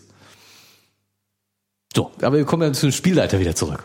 Ja, wie, wie, wie sind wir denn jetzt gerade da zum Away from Keyboard, äh, AFK gekommen? Weiß ich nicht, hatte ich, ich hatte das jetzt so. Ey, Wir hatten, genau, diese, dieses, ich hatte, hatte gesagt, dass äh, ich, wir, wir dieses Spiel als, als äh, äh, kleine Spielwiese, als kleines Abbild des, des Lebens im Internet und dass das, im, das Leben im Internet real Das- wird, real, äh, genau. realer wird, dass man das nicht, es ist nicht unwichtig für uns und so. Und damit wird es auch wichtig, wer im Internet regiert.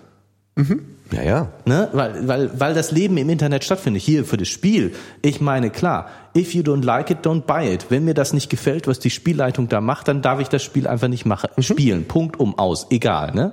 Das ist nicht wichtig, wer da, wie da die Gesetze in diesem Spiel sind und wie die Richter, die Spielleiter in diesem Spiel sind. Wenn es mir nicht gefällt, brauche ich es nicht zu tun. Wenn aber das Internet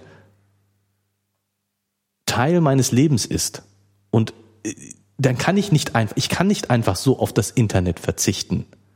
In ganz vielen Bereichen. Auf das Leben im Internet verzichten. Ne? So, dieses, wenn ich mir da was aufgebaut habe, kann ich nicht einfach sagen, tschüss. Und, ähm, und, und in dem Sinne ist es schon wichtig, wer die Gesetze und die Richter im Internet sind. Und es ist, im Moment macht es so den Eindruck, finde ich, dass wie bei diesem Spiel es die Firmen sind. Dass es eine marktwirtschaftliche und keine demokratische, keine, sagen wir mal, ähm, ähm, keine, keine wirkliche Rechtsordnung gibt. Also eine, keine nicht kommerzielle. Keine nicht kommerzielle der- Rechtsordnung. hat Weil, alles weil ich meine, man muss, man muss jetzt mal sehen, die in dem Spiel. Warum gibt es da eine Spielleitung? Die gibt es, weil die wollen, dass, weil die, die Geld verdienen wollen, die Leute, die dieses Spiel anbieten.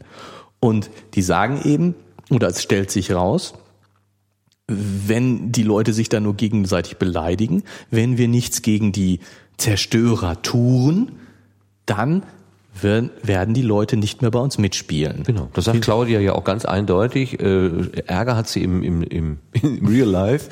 Also wenn sie nicht äh, online also ist. wenn sie away from Keyboard ist, genau. genau, dann hat sie genug Ärger und Stress und so weiter. Und wenn sie am Keyboard ist, wenn sie da spielt, dann soll das Spaß machen und Unterhaltung sein und dann will sie mit diesen Störenfrieden nichts zu tun haben. Genau. Sollte es dauernd solche Störungen geben, würde sie wahrscheinlich da nicht mehr mitspielen. Genau. Der, der Anbieter würde diesen Kunden und seine Kundinnen verlieren. Genau. Das ist natürlich ein kommerzielles Interesse. Kann genau. Ja und, und, und deswegen, sie führen, sie führen also sozusagen eine, ein, ein Regime, ein Government mhm. ein, um ihre Kunden zufriedenzustellen, mhm. aus, aus kommerziellen Interessen.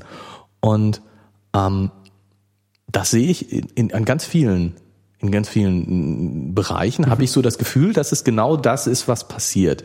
Es gibt, man, man erkennt die Notwendigkeit von einem Government,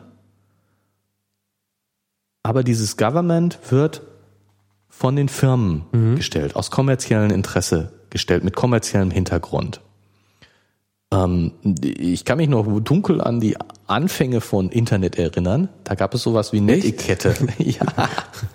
Schon lange ist her und ich war da auch nur so ganz peripher beteiligt, aber ähm, 1900. Auf jeden Fall, auf jeden Fall war es da so, dass ähm, sozusagen die Community entscheiden, weil es gab, gab auch noch keine kommerziellen Interessen. Also so äh, ganz, ganz am Anfang Internet, als es noch nicht das World Wide Web war, sondern wirklich Internet, da war es ja so, dass das alles Kommerzielle auch total verpönt war. Mhm. Und ähm, dann, dass eben ja in gewisser Weise Anarchie geherrscht hat. Ähm, und es lief garantiert nicht demokratisch ab. Das würde ich nie behaupten, mhm. sondern es gab auch ein paar Mächtige, die eben die nötigen Kenntnisse hatten. Also viel war von Kenntnissen abhängig und äh, wer die nötigen Kenntnisse hatte, konnte andere auch gut bestrafen. Und das wurde dann auch teilweise ausgenutzt. Ähm, nichtsdestotrotz war es definitiv äh, in dem Sinne demokratischer, dass doch überwiegend sich Gutwillige zusammengefunden haben und eben im Gespräch definiert haben oder in, in Austausch definiert haben, was, wie, wie, wie wollen wir, dass das Internet ist? Wie wollen wir, dass wir miteinander umgehen? Und dass es deswegen diese Netiquette zum Beispiel gab, eine, einen Satz von Regeln, dem sagt, wir wollen das und das tun. Wir wollen zum Beispiel keine Werbung machen, war so die Common Sense. Es soll keine Werbung geben. Ich meine, mit dem Aufkommen des World Wide Web und mit der Kommerzialisierung ist das in Vergessenheit geraten. Die, dies hat einen kurzen Kampf gegeben von Leuten, die sich dagegen gewehrt haben. Und ich will das jetzt gar nicht verteufeln, dass das passiert ist, weil ähm, wenn ich sehe, was, was das Internet heute ist und was das Internet damals war, hey, das ist schon klasse. Also ja. da ist schon toll was dazugekommen und das wäre ohne eine Kommerzialisierung nicht, nicht so gewesen. Das wäre nicht ohne Kommerzialisierung gegangen. Und insofern will ich das gar nicht verteufeln, aber ich denke, wir müssen uns Gedanken darüber machen, ähm, wie eine, eine Regierung im Internet, wie ein, ein Government im, im Internet sein muss. Wir hatten das ja gerade schon, du sagtest, das, das Internet ist kein gesetzloser Raum. Mhm. Ja, das sehen wir hier. Ne? In diesem Spiel gibt es offensichtlich mhm. Gesetze. Regel, ja. Regeln als Gesetze. Es gibt Regeln, an die ich mich halten muss, und es gibt Schiedsrichter, Richter, die darüber entscheiden, ob ich mich daran gehalten habe oder nicht. Nur, dass diese Gesetze nicht demokratisch gemacht sind, sondern sie sind von der, von der Firma vorgegeben. Ja. Sie sind diktatorisch gemacht. Es gibt jemanden, der sie macht und ja, und, ja, bitte sprich erst zu Ende dann. Und ich, ich ich würde sagen, wenn, wenn wir, wenn, ja, wir, wir müssen uns Gedanken darüber machen, wie wir Gesetze, demokratische Gesetze ins Internet kriegen. Ich habe nicht ja, nur Mindest, Mindestregeln. Entschuldige, dass ich dich nicht zu Wort kommen lasse. ich, es, ich habe, das ist mir gestern oder heute sogar noch durch, durch den Kopf geschossen. Wir sagen immer das Internet, das Internet. Ja, und wir, da, wir tun so, als wäre das irgendwie eine, eine homogene, geschlossene, ja, eine monolithische Geschichte. Das ist ja ein Sammelsurium von Servern und Angeboten. Ähm, wenn ich auf einer Einkaufsstraße stehe und da sind jetzt rechts und links äh, Läden, Schuhladen, äh, Handyladen, äh, Klamotten und was weiß ich, äh, in jedem Laden gelten auch eigene Regeln. Die einen nehmen EC-Karte an, die anderen nicht. Bei den einen darfst du mit einer Eistüte reingehen, bei den anderen nicht. Kommst du an der Bank vorbei, sagen die, wenn du einen Motorradhelm auf hast, lassen wir dich hier nicht rein. Ja, die, die geben dir sozusagen eine Kleiderordnung vor. Und das dürfen sie auch. Jeder hat das Hausrecht und kann nach seinem Gutdünken sagen, hier, äh, Kinder dürfen nicht alleine auf die Rolltreppe oder was auch immer. Da gibt es ja tausend solche Regeln. Ja. Und jeder, jedes, jedes Geschäft regelt das für sich. Da würden wir ja auch nicht sagen, ähm, wir brauchen sozusagen eine Regel, die für jedes Geschäft gilt. Also ne, Nee, es, nee, nee, es, es kommt drauf an, wo wir uns befinden. Wenn wir uns auf der Straße zwischen diesen äh, Geschäften bewegen, dann bewegen wir uns im öffentlichen Raum. Und für den gibt es dann übergeordnete Gesetze. Da kann ich nicht einfach hergehen und einem irgendwas wegnehmen. Ja, dann kommt die, dann darf er die Polizei rufen. Er kann, also wenn ich auf der Straße herumlaufe und habe einen Motorradhelm auf, dann kann keiner kommen und sagen, hey, du hast einen Motorradhelm auf, du darfst hier nicht rumlaufen. Weil das von der öffentlich, von der öffentlichen Ordnung aber sozusagen mehr- abgedeckt ist. In der Bank kann der, der, der, der, der Filialleiter kommen und sagen, würden Sie bitte den Helm abnehmen, sonst können wir Sie leider hier nicht drin. Ja, Sie müssen sozusagen, also Vermummungsverbot, so wenn man so will. Ja, ja, ja, ja, ja, aber.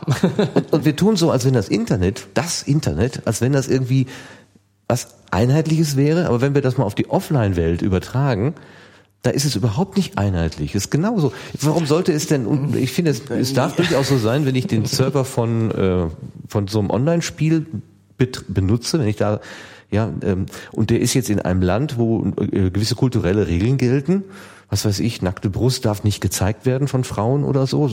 Lade keine Bilder hoch, die das beinhalten, weil dann wird dein Konto gesperrt oder das Bild gelöscht. Und in einem anderen Land ist das aber in Ordnung oder bei einem anderen Anbieter ist das wiederum in Ordnung.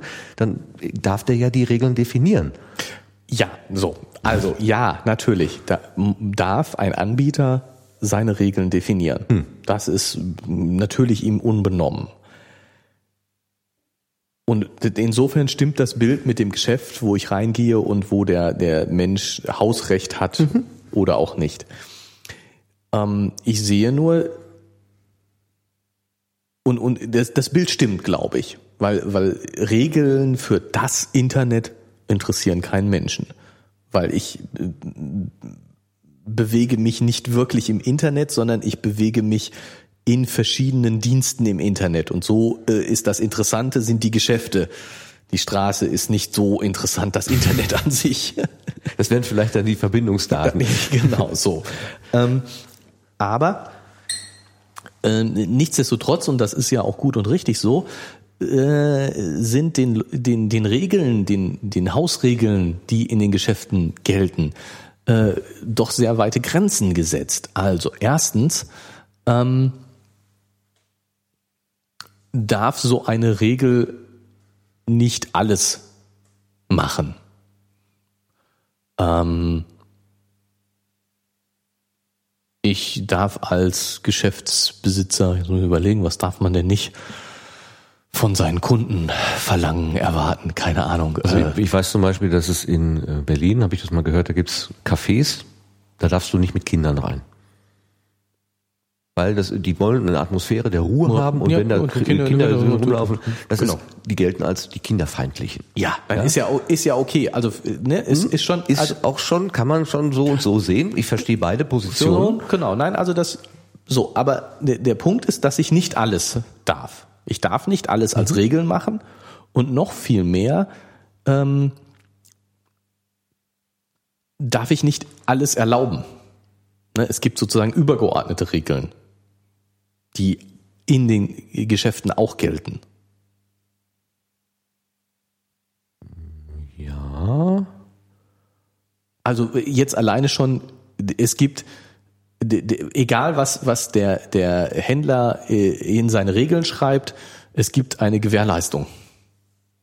Ach sowas, ja. Gut. Ne, es gibt, also äh, Ja, ne, das ist sozusagen, da, da bin ich, ich, äh, ich darf nicht alles an Regeln machen. Okay. Mhm. Es gibt Vorschriften darüber, wo, wo meine eigenen Regelgrenzen gesetzt sind. Und andererseits gibt es Regeln, die über alles gelten. Also egal, ob das in den Hausregeln drin ist, wenn ich einem in einem Geschäft auf die Nase haue, bin ich dran. Auch wenn das Geschäft das quasi erlauben würde. Wenn es sich um eine Sportstätte handelt, Wo, da, wo das explizit, ich darf nicht einfach so beim Karstadt. Nee, bei Karstadt nicht, aber- Rolltreppe jemand eins auf die Nase Nee, geben. das nicht, aber- das darf ich definitiv aber, nicht. aber es gibt sicherlich irgendwelche Sportstätten, Ja, wo gut. äh, geschenkt, geschenkt. Aber es gibt eben allgemeine Gesetze, die auch in den äh, in Geschäften gelten. So, ja, Punkt. so weit kann ich gerne mitgehen, ja. Genau. Und ähm, es gibt, und das, das meine ich mit übergeordneten und demokratisch verfassten Regeln fürs Internet. Erstens äh, gibt es also übergeordnete Regeln, die für, von allen Serviceanbietern einzuhalten sind. Und das ist nicht so selbstverständlich. Also, das, was mm, kommen wir wieder nochmal zu der Pseudonymität zurück. Ähm, wenn wir den Gedanken, dass das, was ich an Personalität mir im Internet aufbaue, zum Beispiel bei Facebook, ich ähm, baue bei Facebook wirklich was auf. Schaffe eine Persönlichkeit, bin jemand. Wir hatten, ich hatte gerade das gesagt, wenn Fefe, naja, Fefe ist nicht bei Facebook wahrscheinlich, aber, aber wenn, wundern, wenn aber- plötzlich alle Daten von Fefe aus dem Internet weg wären, wäre sehr viel von seiner Persönlichkeit weg. Wenn ich mir jetzt zum Beispiel bei Facebook was aufbaue und damit mir eine Persönlichkeit aufbaue, dann ist der, der Vergleich zwischen Facebook löscht die Daten einfach und einem Mord nicht so weit weg. Ich bin weg. Meine Persönlichkeit ist ausgelöscht, zumindest zum Teil. sagen wir mal Und- Rufmord. Ruf, ja, ja, gut, okay, ne, so, so. Und äh, ich bin mir ziemlich sicher, ich man weiß nicht ganz genau, aber es würde mich doch sehr wundern, wenn es auch nur die Idee eines Gesetzes gäbe, einer Firma ist verboten, willkürlich meine persönlichen Daten zu löschen. Hm, Domian hat das ja erlebt. Domian hat da irgendwas reingeschrieben in, über Facebook, in seinen Facebook-Account, was der Firma nicht gefallen hat und die haben das einfach rausgelöscht. So. Er hat das an die große Glocke gehängt und dann haben die natürlich einen Rückzieher gemacht und gesagt, nein, ach, das war nur ein Datenfehler und hm, hm, hm, hm. dann war es wieder da. Weil er gesagt hat, das ist etwas, was ich als deutscher Journalist in jeder Zeitung schreiben darf. Warum, um Gottes Willen, darf ich das nicht in einem Angebot machen, was auf deutschem Grund und Boden angeboten wird? Grund und Boden klingt jetzt so ein bisschen wie, um Gottes Willen. Nein, nein, ich bin aber, gar nicht aber, so. aber ja, aber Du, du, das ist genau der Punkt. Und ich glaube, dass wir uns darüber Gedanken machen müssen. Was heißt das überhaupt? Und wir brauchen Regelungen darüber. Mhm. Also dieses, diese Überlegung, ähm, wir müssen, ähm, das das ist ja jetzt in diesen, ich glaube, es kommt in den europäischen Datenschutzrichtlinien vor oder war zumindest in der Diskussion, ähm, dass ein, ein Dienstanbieter mir ermöglichen muss, ähm, mit meinen Daten umzuziehen. Das, das ist so ein Punkt, das finde ich, das finde ich total wichtig. So, es muss mir möglich sein, weiterzuleben, auch wenn ich umziehe. Es kann nicht sein, dass ich auf Gedeih und Verderb an einen Anbieter gebunden bin und an dessen Gesetze, die nicht demokratisch verfasst sind und wo du durchaus recht hast, dass es okay ist, dass er über die normalen demokratisch verfassten Gesetze zusätzlich Hausregeln eine hat. Hausregeln hat. Aber es muss mir möglichst, ich kann nicht auf Gedeih und Verderb daran gebunden sein. Und bei einem Spiel ist es kein Problem. If you don't like it, don't buy it, dann gehe ich einfach. Aber es, da, wenn mein Leben im Internet stattfindet, dann kann ich nicht einfach so gehen. Ja. Und, und ich glaube, dass, dass, dass die, die äh, sozusagen unsere gesetzlichen Grundlagen dem sowas von überhaupt nicht, noch nicht Rechnung tragen, Ja. dass unser Leben im Internet stattfindet. Ja, das ist ein Medium, also tatsächlich etwas äh, auf, also eine, eine Projektionsfläche, auf der irgendetwas passiert, die noch tatsächlich, obwohl sie jetzt seit 30 Jahren irgendwie äh, am Leben ist und naja gut, in, in dem Maße wie jetzt, vielleicht seit 10 Jahren oder so, aber ähm, wir haben tatsächlich noch keine ausreichenden Erfahrungen damit. Es ist immer noch tatsächlich, wie Frau Meitel gesagt hat, neues Land irgendwo in gewissen Bereichen. So. Es geht Ja, so. für aber- die Juristerei ist es teilweise immer noch streit, na- streitbar. na- natürlich. Also nein, klar. Also ich meine, dass das alles jetzt nicht so einfach ist und und ähm, man das nicht so einfach sagen kann, pff, mach doch mal eben so. Ja. Das ist mir schon klar. Wem gehört das? Also das ist immer die Frage der, der Besitz und Eigentum wahrscheinlich. Also wenn ich jetzt bei Facebook da in meine Timeline äh, 250 Fotos drin habe, sind die jetzt meins oder sind die Facebooks? Ja, ja, genau. Ich glaube ja, dass es Facebooks sind, weil und- das und- irgendwo in den AGBs drin steht. Ja, und, und viel mehr noch ähm, an so einem einzelnen Foto mag man das ja vielleicht noch klären können. Wer hat das Urheberrecht? Wem gehört Ja, dieses? so eine Frage, ne? Ja, we, wem gehört jetzt dieses Foto sozusagen? Ne? Es geht mir um das Album, also diese Zusammenstellung, dieses genau, Bündel. dieses ne? Bündel. Ne? Das ist so. Ähm, mit allen Anekdoten, die man dran Ja, geschrieben hat, mit den Erinnerungen und ja und den Kommentaren der Freunde und so weiter.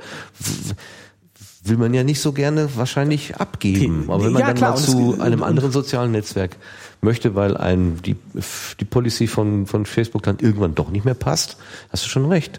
Ja, ich hätte gerne mein Bündel gepackt und wäre würde gerne gehen. Aber dann sagt wahrscheinlich Facebook ja, wenn du zahlender Kunde wärst, dann könnten wir das ja machen. Aber der Deal ist ja, du kriegst alles umsonst, damit, weil wir als Gegenleistung volle Verfügbarkeit über deinen Eintrag haben. Da, Ja, ja, da muss sich im Grunde der Benutzer vorher klar darüber sein. Ja, jein. Also ja, natürlich äh, könnte man jetzt argumentieren und sagen, äh, wenn du dieses Risiko, warum baust du, warum baust du Idiot dir so eine Persönlichkeit bei Facebook aus? Du kennst das Risiko doch, was dahinter steht. Ja, Das ist zum Beispiel nicht nur für Privatpersonen so, sondern es gibt auch kommerzielle, also Leute, die Facebook kommerziell nutzen. Und wenn bei denen sowas auftaucht, dann kann diese tatsächlich die, die wirtschaftliche Existenz daran äh, zugrunde gehen. Genau, also, genau. Und dann- und da ist dann tatsächlich, dann, wie, wie, das ist doch kein Geschäftsmodell. Ich kann doch nicht auf einem freiwilligen Dienst, den ich ähm, mit unklaren äh, Ja, Verträgen, ich- Vertragen, äh, also Nee, kann ich- doch nicht meine Existenz aufbauen. Eigentlich. Jein, also natürlich hast du sozusagen recht, dass ich, äh, ähm, dass ich, dass ich in gewisser Weise die Verantwortung dafür habe, was, ob ich das überhaupt aufbaue oder nicht. Ähm, aber andererseits ähm, stellt sich die Frage: Habe ich denn, habe ich denn wirklich eine Wahlmöglichkeit? Ähm, Das heißt, klar, ich kann dieses Geschäft machen oder ich kann es nicht machen. Natürlich. Aber ähm, wollen wir als Gesellschaft nicht tatsächlich, dass ich dieses Geschäft mache, dass ich das bei Facebook mache? Und ähm, ist es nicht genau jetzt auch aus wirtschaftlichem Interesse sinnvoll, die Rahmenbedingungen zu, so zu schaffen, dass ich das ohne dieses Risiko, ohne dieses unverantwortbare Risiko machen kann. Und eben aus persönlicher Sicht, ähm, wenn du eben sagst, ja, warum musst du denn auch so eine Persönlichkeit bei Facebook aus, aufbauen? Ist ja nicht nötig.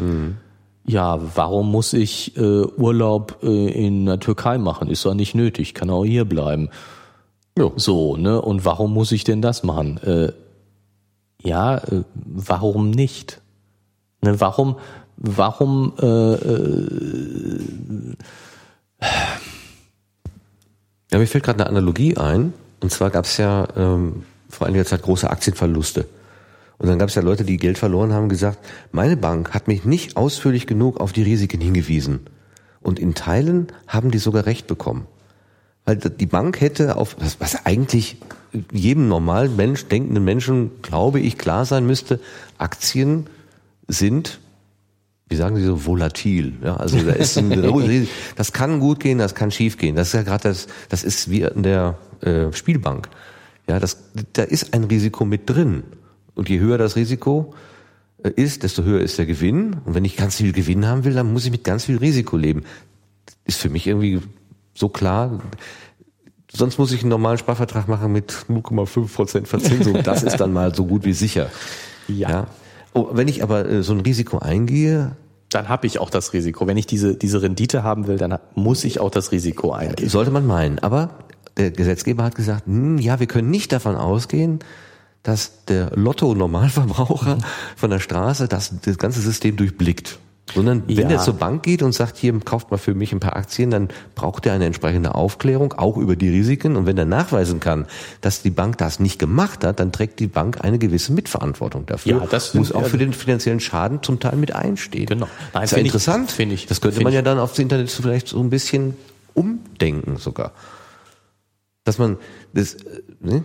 Aber wen, wen will man dann? Da ist ja kein Agent dazwischen. Wenn es genau. einen Agenten gäbe, der dich für Facebook, also dein Facebook-Agent, den könntest du dann vielleicht da. Verklagen. Nein, sondern es geht, es geht darum, denke ich, ähm, dass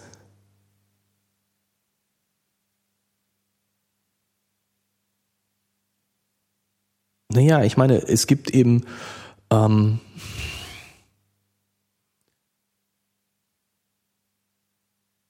genug Regelungen, die, die ähm, für meine Sicherheit sorgen, für mein Wohlergehen sorgen, ähm, die in dem Sinne nicht nötig sind. Ähm, was weiß ich, also zum Beispiel, ähm, jeder, der ein Auto hat, muss Haftpflichtversichert sein. Ich darf hier nicht Auto fahren. In Deutschland. In Deutschland ohne Haftpflichtversicherung. Aber im Ausland einen Unfall. So. Hurra. Warum ist das so? Mhm. Damit der andere Autofahrer, wenn ich einen Schaden verursache, der andere Autofahrer geschützt ist. Zumindest finanziell von meiner Haftpflichtversicherung. Das müsste ja nicht so sein. Ja. Man könnte ja auch einfach sagen, wenn du das Risiko in einen Unfall vermittelt, äh, verwickelt zu werden, der, wo du keine Chance hast, weil der andere kein Geld hat, dann fahr eben nicht Auto. Natürlich könnte man das sagen. Könnte aber auch als Fußgänger überfahren werden. Ja, gut. Dann okay, geh nicht mehr raus. Dann, dann geh nicht mehr raus. Genau. Ja, also, hm, ja danke. so. Also eben, genau. Und natürlich ist es so, dass wir sagen, nee, aber das geht nicht. Wir müssen doch rausgehen. Wir müssen doch Auto fahren. Das muss doch möglich sein. Mhm.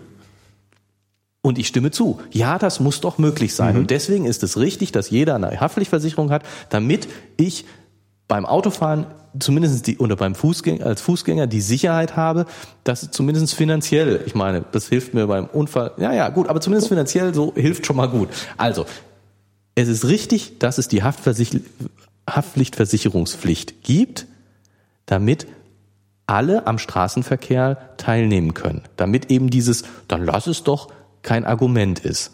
Hm. Und genauso sage ich, das kann nicht sein, dass mir als Argument äh, gegen Facebook muss sich an Regeln halten, heißt, ja, da musst du ja nicht machen. Nee, das, das kann es nicht sein. Ich kann, natürlich kann ich das lassen, aber ich kann auch nicht auf die Straße gehen. Mhm. Ja, ist es schon Teilhabe am normalen gesellschaftlichen Genau, das ist das ist der Mindestumgang. Das ist, genau, das so, ist das wo, ist immer das liegen mag. Genau, das ist jetzt genau die Frage, ja. die dahinter steht. Mhm. Ähm, sind solche Dienste wie Facebook ähnliche Sachen sozusagen etwas, was zum normalen Leben dazugehört? Und ich ich sage äh, ja, selbst wenn sie das im Moment noch nicht sind, spätestens in fünf Jahren sind sie es. Wenn du auf einen Firmenparkplatz fährst oder Supermarktparkplatz oder so, dann steht ja manchmal das Schild, hier gilt die Straßenverkehrsordnung. Mhm. Die weisen extra darauf hin, weil eigentlich ist das ein privater Raum, auf dem die Straßenverkehrsordnung nicht gilt. Da dürftest du sogar mit 15 und ohne Führerschein das Fahrzeug bewegen. Ja. Da würdest du nicht von der Polizei sozusagen ähm, Nee, ist ja auch. ja. Wenn wir hier ähm, auf unserem Firmenparkplatz, wenn da irgendjemand schräg parkt oder so, dann sagt die Polizei auch, haben wir nichts mit zu zu tun. tun. Nö, ist, ist privater Raum, ne? Müsst Genau. ihr privat klären. Ja. So, und wenn jetzt, wenn jetzt Facebook sagt, so, das ist unser Firmenparkplatz sozusagen, die, hier, ich kann sagen, hier gilt das, was sozusagen öffentlich auch gilt, als Analogie, weil das sich irgendwie bewährt hat. Aber ich kann auch sagen, nö, hier ist, hier ist Verkehrsübungsplatz, hier darfst du mit zehn Jahren Auto ja, fahren. ich wäre jetzt aber relativ sicher, dass deine Haft Autohaftpflichtversicherung auch zahlen musst, wenn du auf einem privaten Parkplatz einen Unfall machst. Also nur weil das. Versicherungsexperten mal fragen. Ja, müsste man jetzt mal fragen. Ich weiß es auch nicht wirklich. Ah, wir haben doch die allwissende Müllhalde. Komm. Aber jetzt fang doch nicht an zu googeln hier. Doch, das mache ich. Hilfe. Äh, wenn ich jetzt hier Internet hätte, würde ich das machen. Theoretisch hast du auch Internet. Das ist sogar LAN. Das sollte sich eigentlich nicht abschalten. Bestenfalls geht die Konsole zu, aber ah, er tippt. So. Ja, du kannst ja währenddessen es- was erzählen. Ich soll was jetzt. hm, ähm, ähm, hm, ja, mir ist vorhin noch der Gedanke gekommen und habe ich mir auch notiert, dass ähm, Demokratie etwas ist, was eine Struktur voraussetzt. Demokratie, äh, du musst ja immer wissen, für welche Schäfchen gilt denn jetzt die Regel, die da äh, zur Diskussion steht und wer darf an dieser Regel mitgestalten und wer darf nicht. Wenn ich mir ein Gesetz nehme, dann ist meistens vorne an immer der, äh, der Raum definiert, auf dem dieses Gesetz eigentlich gilt. Also ähm, da sagen die immer sachlich und personell und räumlich und so weiter. Ähm, diese Regeln gelten für den, den, die und die Menschen, die da und da wohnen. Und das glo global zu machen, weil das Netzwerk, das Internet ja eben nicht an Grenzen, an Landesgrenzen äh, anhält, das ist, glaube ich, genau das Problem. Was ist sozusagen die Grundgesamtheit? Äh, dann müsste man ja sagen, alle Internetnutzer sind eine Grundgesamtheit und für die werden jetzt Regeln geschaffen. Ja, das wäre natürlich richtig. Also weil äh, ich sehe schon, dass einfach technische Problem ähm, Internetregeln für ein Land zu machen. Andererseits, Nicht für ein Land. Für ein Land würde es gehen. Ich glaube, dass so wie wir sagen, äh, in Deutschland wird rechts gefahren, könnte man auch und äh, Telefonnummernunterdrückung muss in gewissen Bereichen bei Suchtberatung oder äh, Möglich sein? Äh, äh, Sorgentelefon oder wie heißt das, äh, muss das möglich sein. Ähm, das könnte man für ein Land, glaube ich, regeln. Aber das dann, dass das eben auch in China gilt und äh, in Norwegen und was weiß ich, wo, wo vielleicht ganz andere Regeln auch von der Gesellschaft her äh, existieren, eine ganz andere, die, die das auch anders entscheiden würden, vielleicht, wenn man die geschlossene ähm, Bevölkerungsgruppe fragen würde. Da dann einen Konsens zu schaffen. Keine Ahnung, wie das, wie das gemacht werden könnte. Komplett ratlos. ja, da hätte ich, äh, also erstens äh, sehe ich nicht so ganz die, dieses, die Schwierigkeit. Also, ja, nein, ich sehe die Schwierigkeit, aber ich äh, glaube, dass sie gar nicht so gravierend ist, wie, wie immer getan wird. In dem Sinne, dass ähm,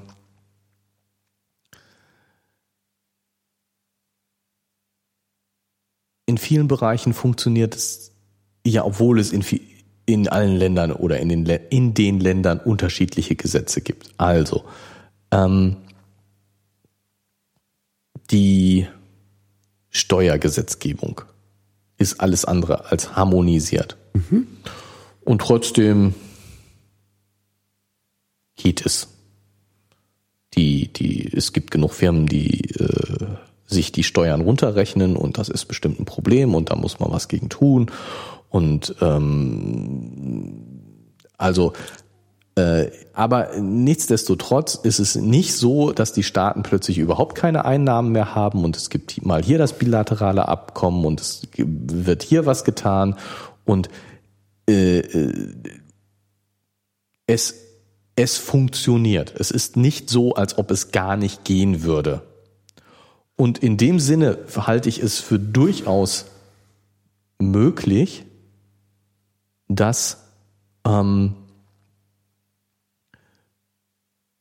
eine äh, länderspezifische, ich sage jetzt mal Internetgesetzgebung denkbar ist. Das Ganze funktioniert natürlich dann nicht, wenn ja, wenn, wenn es sozusagen so einen Überbietungswettbewerb gibt. Ähm, was weiß ich, also Kinderpornografie, hm. Totschlag, ja, Sache. Das ist jetzt schwer zu diskutieren. Ne? Ähm, ja, pass auf, Kinderpornografie äh, wollen wir nicht im Internet haben. So. Und wir, es gab ja die, die Diskussion und äh, von wegen, wie sieht das aus mit äh, wir, wir sperren es beim Empfänger. Ne, also wir, wir hier in Deutschland mhm. sagen, hey, wollen wir eigentlich nicht, dass es das im Internet gibt. Und es ist ja auch bei uns verboten, entsprechende Sachen ins Internet zu stellen. Äh, äh, ja, der Besitz. Ja, vor allen Dingen die Veröffentlichung. Also der Besitz schon, aber wenn du es veröffentlichst, dann bist du erstmal so richtig ja, ja, dran. Klar. Also ne? so. muss es ja schon mal besessen haben. Also, ja, klar. Ne? So. Voraus, ne? so. Und ähm, wir haben festgestellt, dass, dass sozusagen das auf Empfängerseite äh, äh, zu, zu, äh, zu reglementieren sehr schlecht ist und sehr viele negative Effekte hat. Das heißt, ähm, die, das Sperren von entsprechenden Seiten ist prakt erstens praktisch kaum möglich und zweitens äh, eine sozusagen was, was Zensurrecht angeht, sehr gefährliche Sache. Brauchen wir gar nicht besitzen. Also Zensursolar, äh, die, die Zensur von solchen Sachen ist ja auch nicht durchgekommen, hat sich nicht durchgesetzt, weil es sehr, sehr schwierig und praktisch nicht wirklich möglich ist. So. Ja, ne, Moment, Moment, Moment, das, ging ja, das ging ja weiter. Das war ja das, die So, Überlegung das war ja, ob das ein grundsätzlich, äh, ob das ein Türöffner ist, zu sagen, also wir, wir legen einen Filter an, der Kinderpornografie rausfiltert. Das machen wir heute.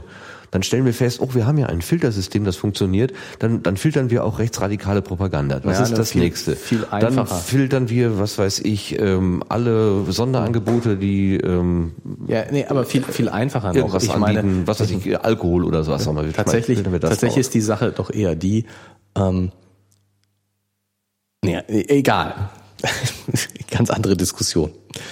Ähm, aber muss ich jetzt sagen. Nein, tatsächlich ist die, Gef die Gefahr doch, ähm, ich, ich habe, ähm, wenn, wenn ich diese, diese, diese Zensur habe, diese Sperre von, dann ist die Gefahr doch gar, noch gar nicht mal so sehr, oder klar, die Gefahr besteht, dass, dass das auf andere Sachen erweitert wird, Ja, ja, einerseits, aber viel, viel, viel mehr sehe ich die Gefahr, ich habe äh, ein, ein Forum, das mir nicht passt.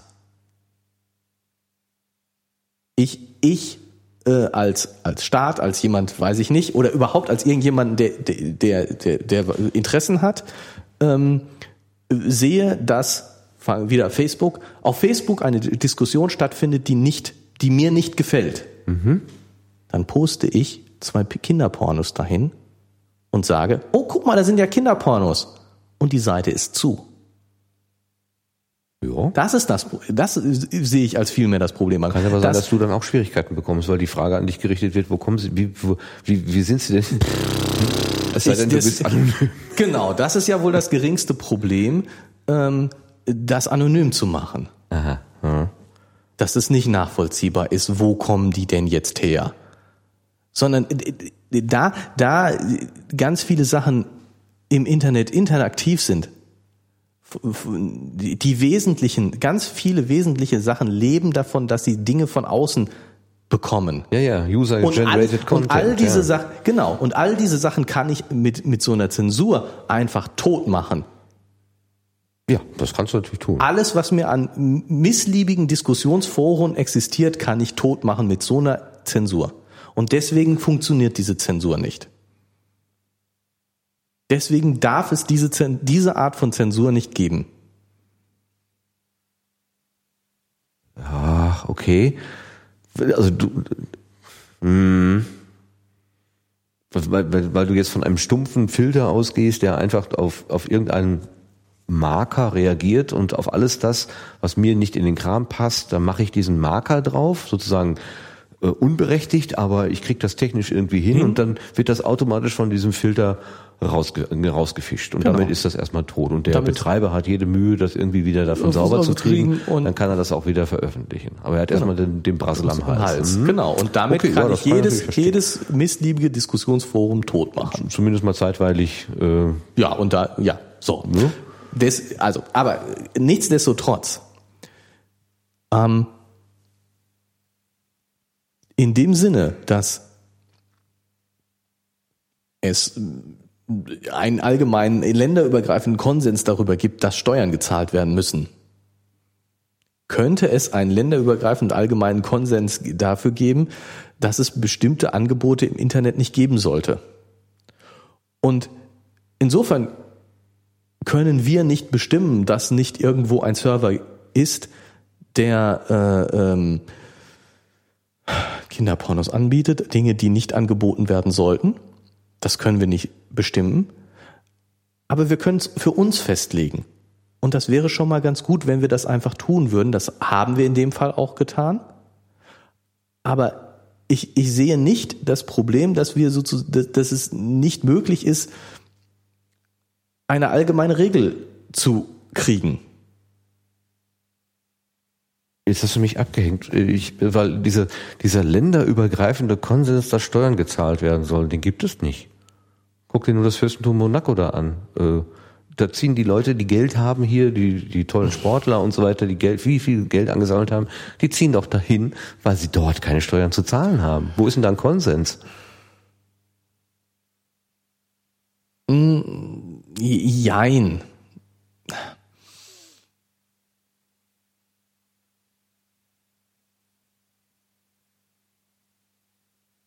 Na,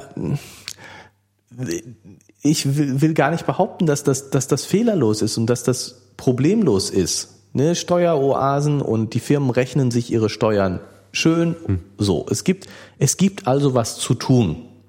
Und es wird ja auch darüber gesprochen und es wird daran gearbeitet. Aber man kann doch nicht sagen, dass es gar nicht funktionieren würde. Wir haben doch Steuereinnahmen. Es funktioniert. Auch Firmen, auch internationale Firmen zahlen hier Steuern. Es ist nicht so, als ob es gar nicht funktionieren würde.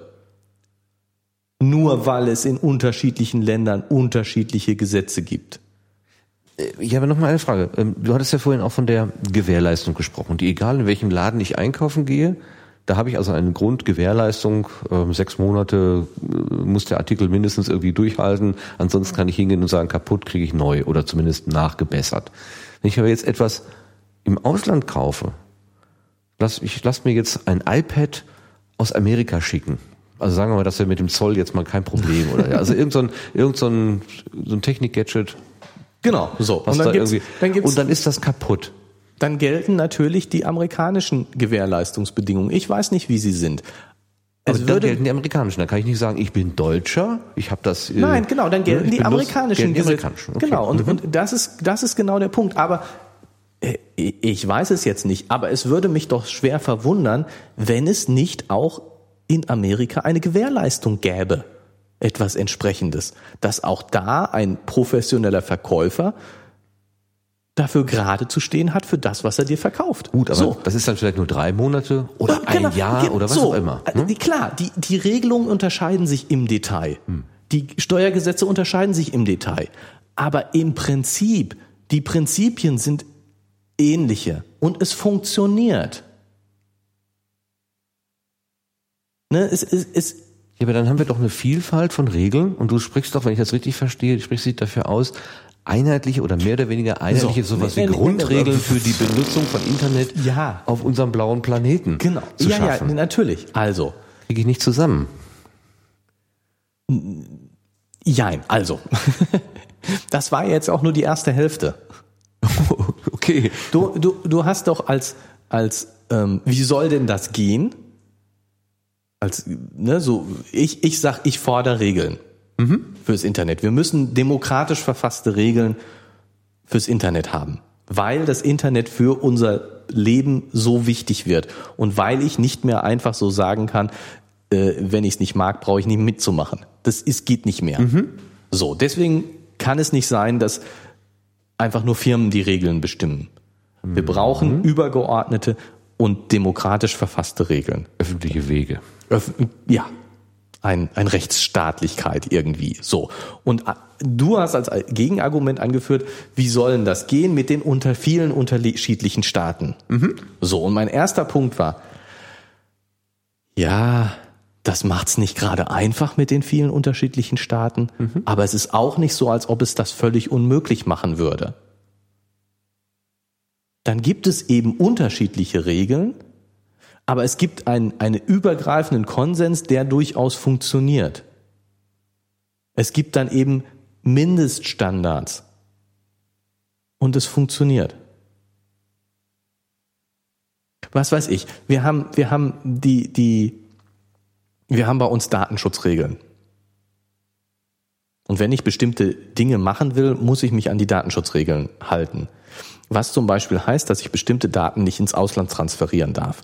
Außer in Länder, die ähnlich gute Datenschutzregeln haben. Ja. Jetzt gibt es, äh, äh, kannst du das natürlich nicht immer genau vergleichen. Deswegen gibt es eine Liste von Ländern, wo gesagt wird, die haben ähnlich gute, der, der Gag, das ist in den USA, ne, brauchen wir jetzt nicht so. Aber so. Aber das heißt, das heißt doch, man, man, man kann sich auf so Standards einigen und dass es dann vielleicht ein paar Ausnahmen gibt, wo es nicht funktioniert. Ja, das ist nicht gut und da muss man was dran tun. Aber das so schlimm ist, dadurch bricht nicht das ganze System zusammen. Dass es ein paar Steueroasen gibt, ist nicht gut und wir müssen was daran tun. Aber das heißt nicht, dass nirgendwo Steuern gezahlt werden.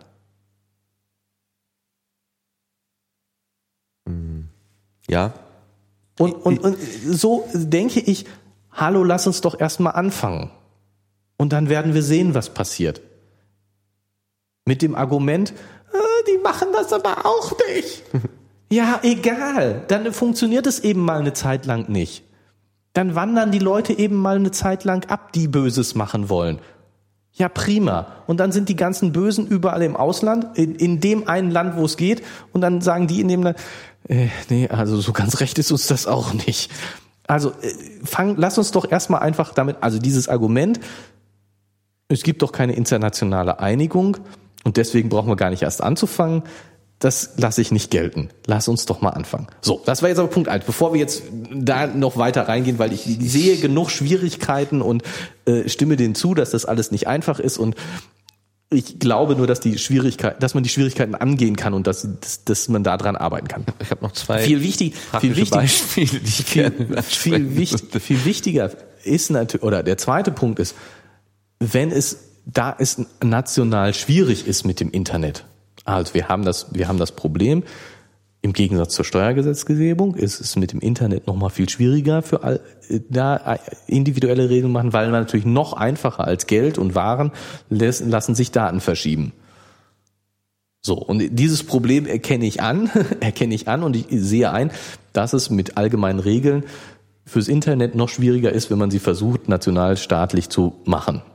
Nichtsdestotrotz sollte man damit anfangen. Aber ja gut, äh, ich meine, wir haben die Globalisierung, wir haben Probleme mit der Globalisierung, wir haben Steuergesetzgebung Probleme damit, dass ähm, Geld immer einfach verschiebbarer ist und dass, dass eine Harmonisierung der Steuergesetzgebung eigentlich zwingend nötig ist. Und sie wird ja auch angegangen, es wird ja was gegen Steueroasen zum Beispiel getan. Und in dem Sinne wäre es natürlich durchaus wünschenswert, wenn wir in Richtung kommen würden, dass, dass viele grundsätzliche Dinge auf internationalerer Basis geregelt würden. Und da sehe ich nicht nur Regelungen fürs Internet, sondern zum Beispiel auch Steuerregelungen. Mhm. Das ist, ob das jetzt die UNO ist oder sonst irgendetwas möglichst demokratisch verfasstes, das aber ähm, globale Richtlinien, Regel, Gesetze macht und ja, ja. Ich, ich, ich denke, wir, wir wachsen als Welt zusammen und so wie die, die ähm, sozusagen Nationalstaaten ja auch über eine lange Zeit der Geschichte immer größer geworden sind, einfach weil die technischen Möglichkeiten, das ist jetzt ein bisschen Verein, also lehne ich mich jetzt mit dem Weil lehne ich mich jetzt extrem weit aus dem Fenster, aber äh, ich sage jetzt trotzdem, weil die technischen Möglichkeiten so sind, dass dass eben äh, äh, die die Reichweite größer war und eine größere Reichweite auch nötig war.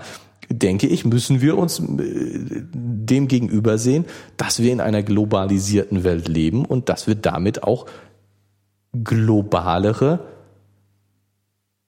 hoffentlich demokratisch gemachte Regeln brauchen.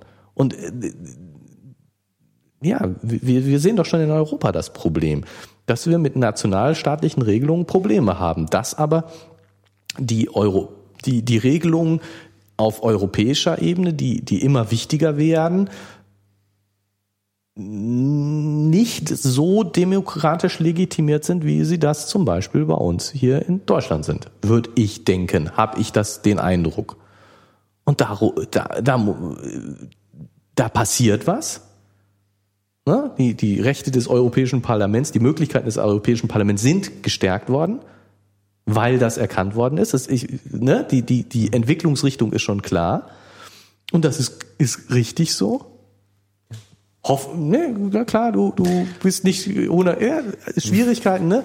So, und dass das, dass das Gleiche eben auf noch einer höheren Ebene, noch größeren Ebene, globalen Ebene durchaus ähnlich sein müssen. Wir, wir, wir müssen nur das, ich sehe, ich, mein Problem ist, sind gar nicht die Schwierigkeiten und dass das ein langer Weg ist, sondern mhm. ich, wo ich eben, ich bin nicht sicher, ob alle dieses Ziel überhaupt sehen. Und das ist für mich ganz klar. Wir müssen auf globalere äh, demokratische Regeln kommen. Und das sagt man Herrn Putin und Herrn Obama. Ja, die verstehen klar. sich gerade so richtig so, gut. nee, klar, ne? Und dass die da auch nicht so von begeistert von sind, ne? Das, das, das, ist, das ist, ist so.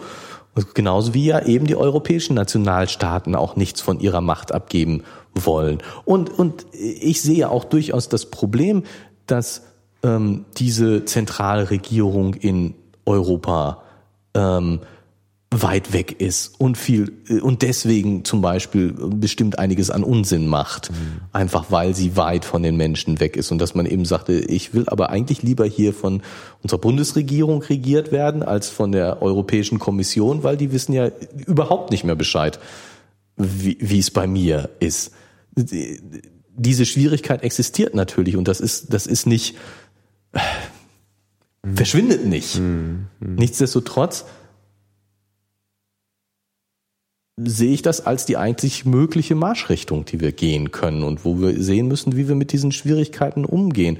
Und dass das eben sozusagen, was sind die richtig, richtigen Regelungsebenen, ähm, äh, was muss wo geregelt werden, wobei eben sowas wie zum Beispiel Steuergesetzgebung oder auch eben allgemeine Regeln für für den, was darf mit Daten im Internet passieren und wie, wie ist das mit Persönlichkeitsschutz oder jetzt ebenso Datenschutz im Internet, dass das Dinge sind, die aufgrund ihrer technischen Natur äh, sehr international geregelt werden müssen, während viele andere Dinge lokaler geregelt werden müssen. Ob der Verkehr links oder rechts fährt, das ist, kann lokal entschieden werden. Ja, solange man ähm die Übergangsstellen hinkriegt. Genau, solange man auf Inseln lebt. Genau.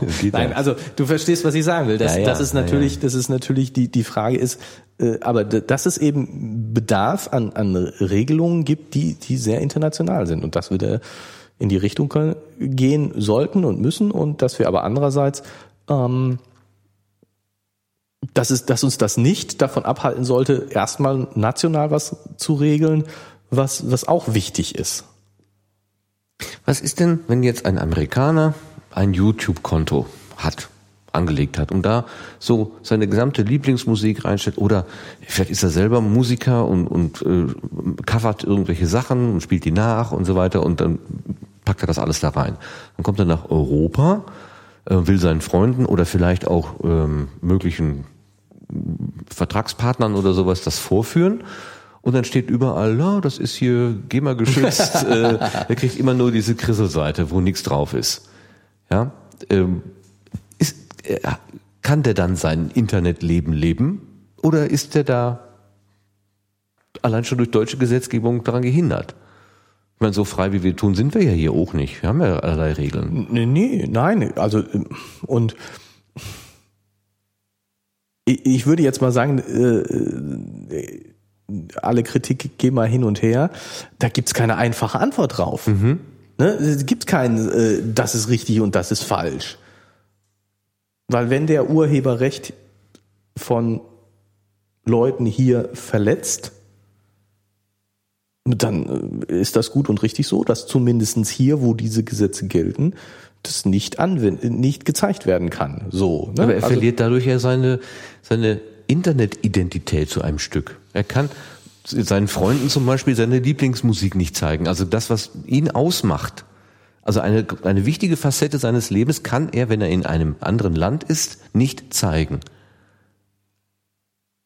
Mmh.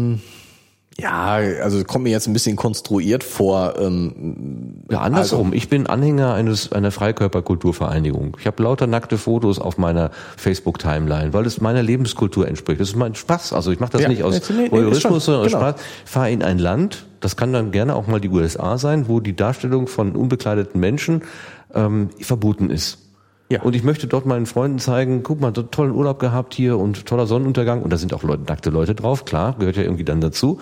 Ich krieg meine Bilder aber nicht zu zeigen, gesehen, weil der Filter in Amerika sagt, nö, hier, nackte Haut, nackte Haut, geht nicht. Das, ja. Ist das auch konstruiert? Ja, insof insofern konstruiert, als dass ähm,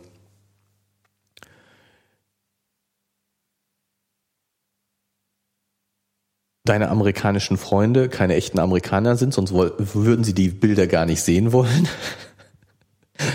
Das ist ein verdammt großes Land. Ich glaube, da gibt es ja, sehr nein, unterschiedliche Menschen und auch Regelungen. Ja, ne, klar, also war jetzt nicht so ernst gemeint. Aber, aber der Punkt, der ernste Punkt dahinter ist, ähm, die, die Regelungen, die an einer lokalen Stelle existieren, sollte man, sollten ja deswegen da existieren, weil die Leute es wollen. Ne? Also wenn, wenn äh, die, das Zeigen von nackten Menschen in wo ist, wo ist dieses, naja, der, der, der USA-Staat, der am stärksten ist, weiß ich nicht. Ähm, wenn das da verboten ist, dann ist es deswegen da verboten, weil die Leute es so wollen. Das ist zumindest die Idealvorstellung. Ne? So, das würde ich dem erstmal gegenüberhalten. Das heißt, dass du das da nicht zeigen kannst, entspricht dem Willen der Leute, denen du es zeigen willst. Dass das im Einzelfall natürlich nicht ganz richtig ist, sehe ich sofort ein. Aber äh, gehen wir mal davon aus, hoffen wir mal so, dass es im Allgemeinen schon so ist. Zweiter Einwand dagegen, gegen diese Geschichte. Zweiter Einwand gegen die Geschichte.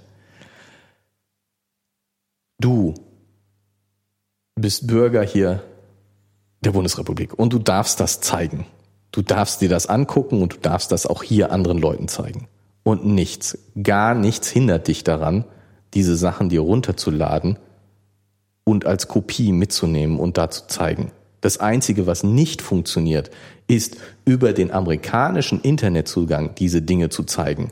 Wenn du aber eine VPN-Verbindung nach zu Hause aufmachst und die Internetseite von zu Hause aus aufrufst, was dein Zuhause ist, mhm. und du willst die Leute ja in dein Zuhause einladen, mhm. und zu Hause kannst du ihnen das auch zeigen, und auch in deinem virtuellen Zuhause kannst du ihnen das zeigen. Und wenn wir, wenn wir das weiterspinnen, mhm. dann könnte es sogar so sein, dass dein virtuelles Zuhause, egal wo es in Realität liegt, zum Beispiel in deinem Wohnsitzland angesiedelt ist. Mhm. Das heißt, dass Facebook durchaus weiß, du bist ein Citizen von Deutschland Mhm. und du darfst das auf deinem Rechner immer angucken. Mhm. Und dann kannst du das auch deinen Freunden in Amiland zeigen. Denn wo dein Rechner sich gerade nicht befindet, ist dafür egal, dass dein Rechner ein Citizen von Deutschland ist. Und du darfst dir das angucken, weil egal von wo du ein Citizen dieser Gesetzgebung bist. Dann würde aber für die verschiedenen Internetnutzer nationales Recht gelten. So, ja, da- das ist klar, Dann davon wir gehen wir von einem aus. internationalen gemeinsamen äh, Internetrecht aber wieder weg. Ja, na klar, na klar. Also ich meine, das, das Schönste wäre natürlich, wenn es ein internationales, eine, eine Grundordnung gäbe. Ne? So. Und genauso wie, wie, wie ich sagte, es muss natürlich auch lokale Regelungen geben für verschiedene Sachen, weil es verschiedene äh, äh, lokale Empfindlichkeiten auch gibt und die soll, sollen ja auch so bleiben. Die, die, die will man ja gar nicht so wegdiskutieren. Und diese lokalen Empfindlichkeiten können ja durchaus auch sich auf virtuelle Gemeinschaften beziehen. Also äh, wenn es gibt, wenn es nicht nur Facebook gibt, sondern Facebook A und Facebook B, dann können die Regeln in Facebook A und Facebook B durchaus unterschiedliche sein. Und wenn wir jetzt sagen, es gibt eine, eine internationale Gesetzgebung, die sicherstellt, dass ich als Bewohner von Facebook A nach Facebook B umziehen darf und kann auch technisch. Ne, so, wir haben eine Freizügigkeit, so wie, wie die europäische Gemeinschaft sagt, ich darf in dem Land wohnen, in dem ich wohnen möchte. Ich muss mich aber natürlich an die Gesetze halten, die in dem Land gelten. Ne? Aber ich kann es mir aussuchen. Ich kann praktisch umziehen. Es gibt technische Schwierigkeiten, ich muss das Geld für einen Umzug haben, ich muss eine Wohnung finden und so. Also so. Aber es gibt eine gewisse Garantie, Garantie der Freizügigkeit, der freien Wahl des Wohnsitzes innerhalb von Europa. Das regelt die Europäische Gemeinschaft. So. Wir haben Facebook A und Facebook B. Und es gibt eine übergeordnete Gesetzgebung, die regelt, dass ich von A nach B wechseln darf. So. Das zweite ist, in Facebook A und in Facebook B gibt es interne Regeln. Hier sind Nackedeis erlaubt, da sind Nackedeis nicht erlaubt. Ich kann mir aussuchen, wo ich wohnen möchte. Ne, in welcher Gemeinschaft ich mich wohler fühle. Und ich kann umziehen. Und der zweite Punkt ist, die europäische übergeordnete Gesetzgebung regelt, wie die Gesetze in den einzelnen Ländern zu machen sind. Das heißt, dass in A etwas Nackedeis erlaubt sind und in B Nackedeis verboten sind, ist nicht durch die Willkür irgendeiner Firma zustande gekommen, sondern durch den Beschluss der Mitglieder von A und B. Durch demokratische Strukturen. In der Firma? Ja, Fa- Facebook A und Facebook. Facebook ist im Moment eine Firma. Ja. Und die Regeln macht die Firma. ja. So. Wenn ich, wenn, wenn, wenn das aber die, die, das Leben der Leute betrifft, Ja. dann sollten diese Regeln, die die Firma macht, Grenzen haben. Was die Firma machen kann, ohne die Leute zu fragen. Und das heißt, dass in A Nackedeis erlaubt sind und in B verboten sind. Das haben die Bewohner von A und B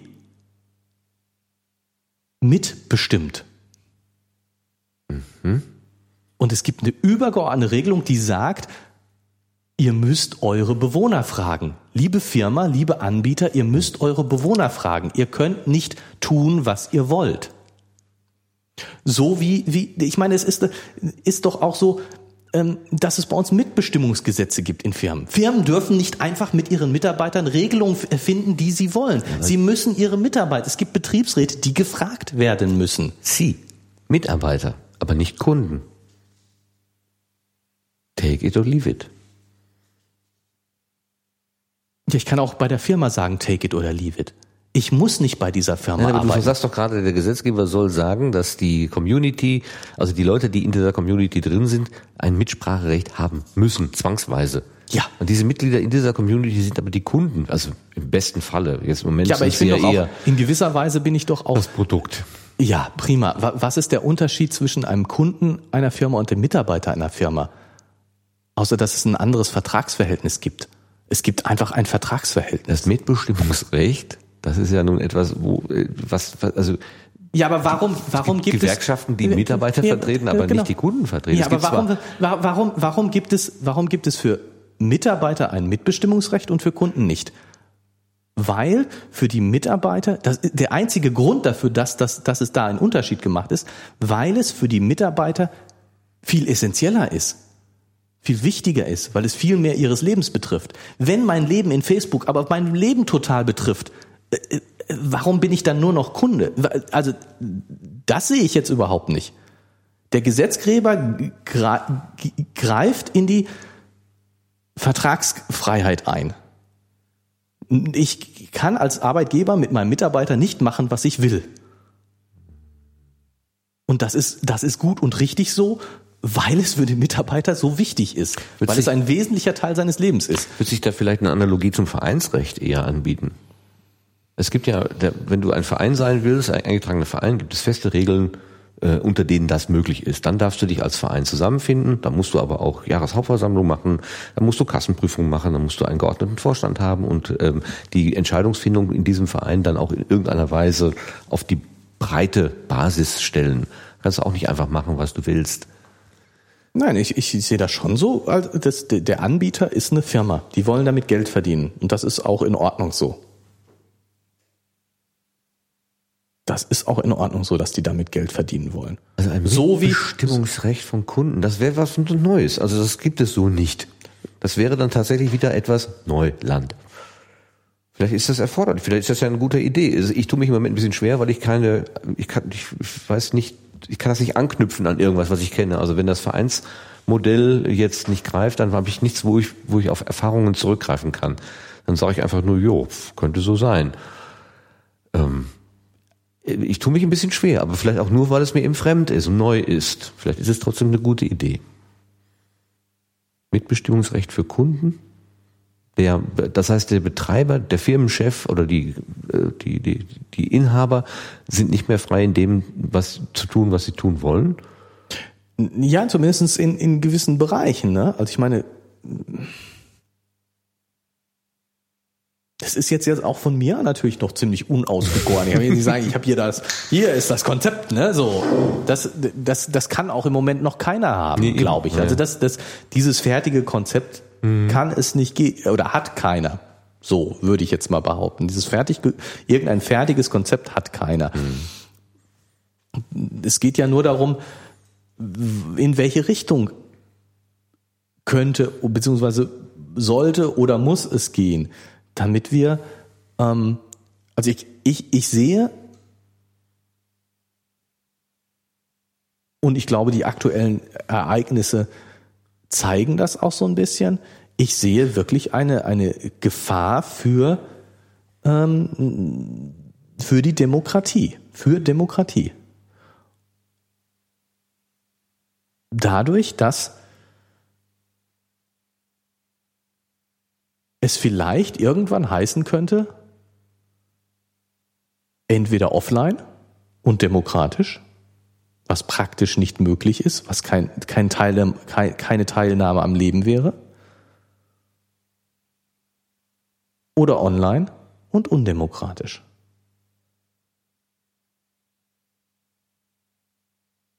Und, und ich glaube, die, diese NSA-Geschichten, diese Abhörgeschichten sind schon genau so ein Punkt, wo man eben sagt, ich kann mich offensichtlich nicht unbeobachtet im Internet bewegen.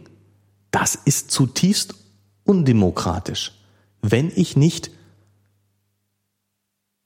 ohne Beobachtung irgendetwas machen kann. Das gräbt an den Grundfesten der Demokratie.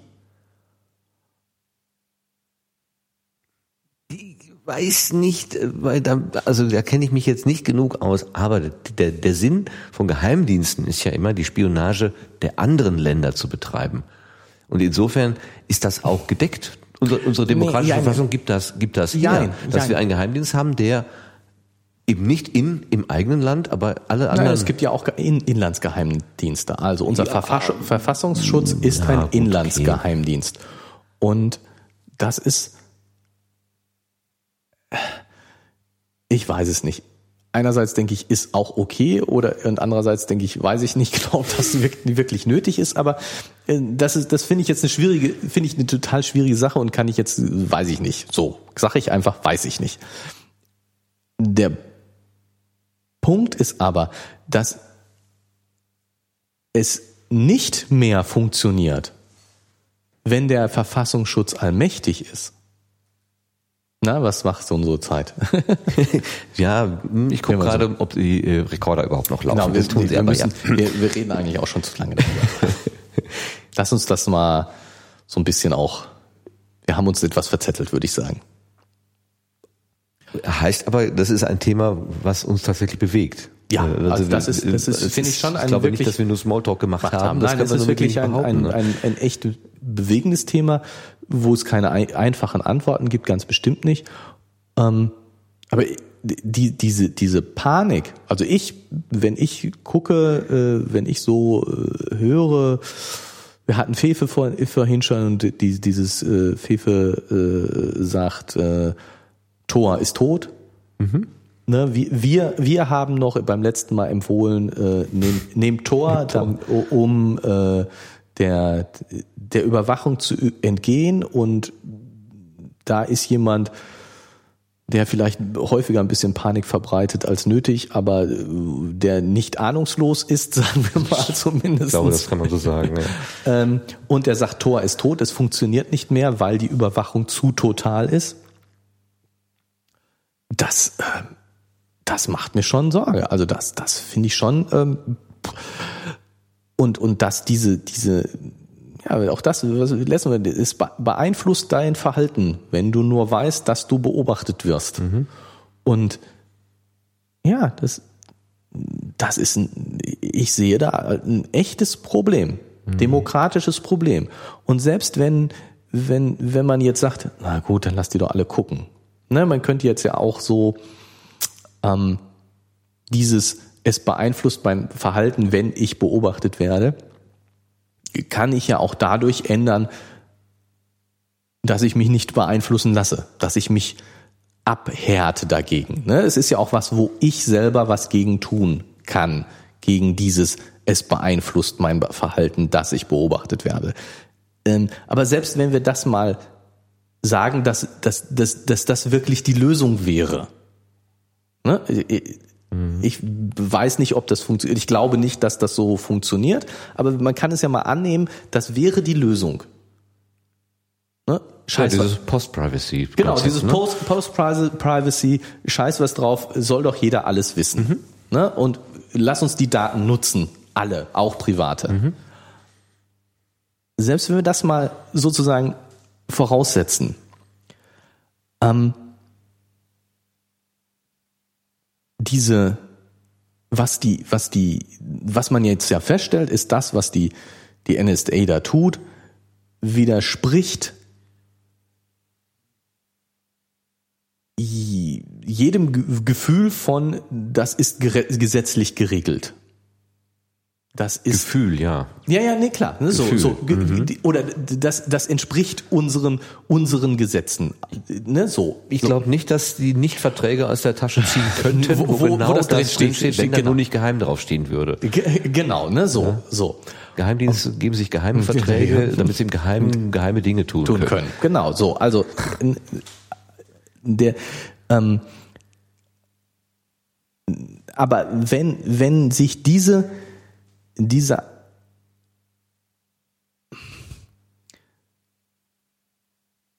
Art der Gesetzlosigkeit, die da im Internet zu herrschen scheint, auf andere Dinge ausweitet, und das tut sie glaube ich, wenn, wenn nicht was passiert, wenn wir eben nicht dafür sorgen, dass es demokratisch verfasste Regeln gibt. Wie, wo- wie tut sie das? Ähm, wir haben jetzt die, die Situation, dass ähm, die NSA tut, was sie will. Hat man das Gefühl.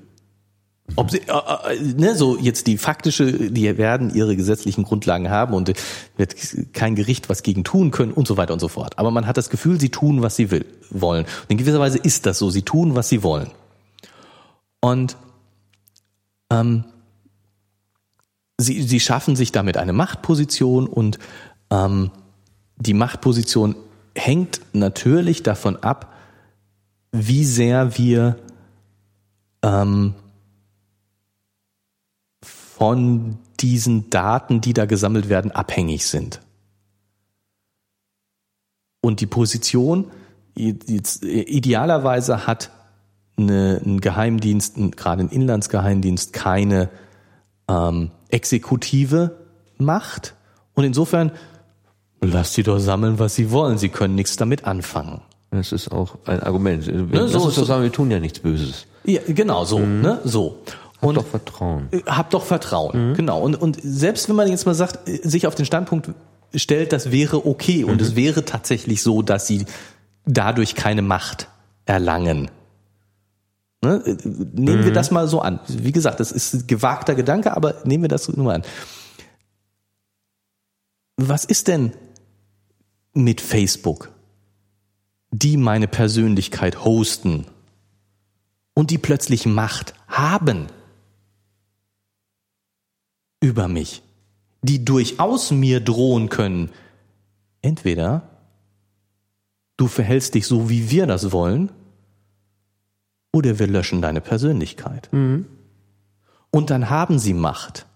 Und sie sind genauso an keine Gesetze gebunden. Und das ist das Problem. Wir könnten ja zum Beispiel auf die Idee kommen zu sagen, die Accounts kosten ab nächstes Jahr 200 Euro pro Jahr. So, und was mache ich dann, wenn mein Leben da stattfindet? Überlege ich mir dann zweimal, ob ich die 200 200 Euro, Euro auf, ausgebe oder nicht. nicht. Und im nächsten Jahr könnte man sagen, ja, das hat ja ganz gut funktioniert, also kostet das jetzt 400. So, Und genau. die Bahncard kostet, die Bahncard äh, äh, kostet irgendwie die, die äh, und, zwei- und umziehen kostet auf 3000 einen Euro, dann kostet demnächst Facebook auch mal 3000 Euro, im Jahr. Genau. Und umziehen auf einen anderen Account Kommt nicht in Frage. kommt nicht in Farbe.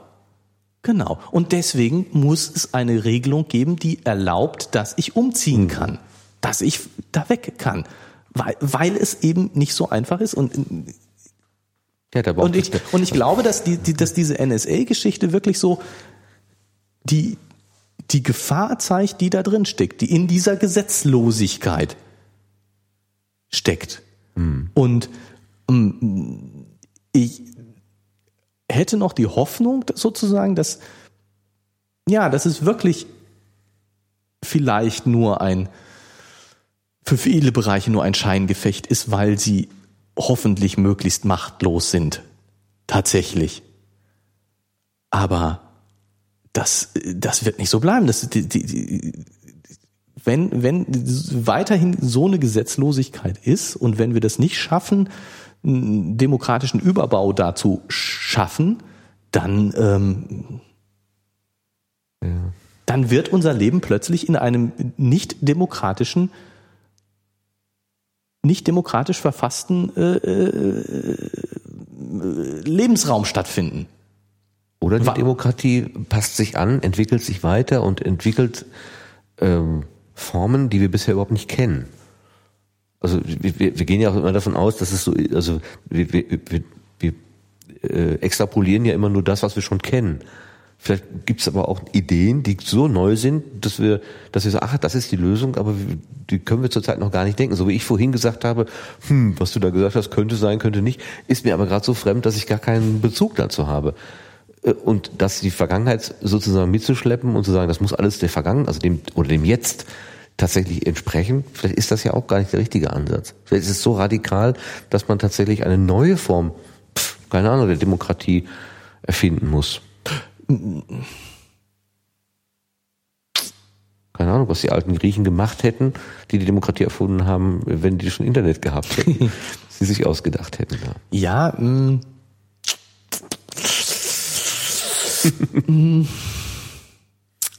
Also der, der hier unser äh, Podcast-Papst, Tim Prittlaff, der hat ja gesagt und äh, sagt er auch häufiger, diese, diese technische Revolution ist die größte technische, aber auch soziale und wahrscheinlich auch politische und überhaupt äh, erdumfassende Revolution, die die Welt bisher, die Gesellschaft, die menschlich, die Menschheit, könnte man fast sagen, bisher überhaupt gesehen hat.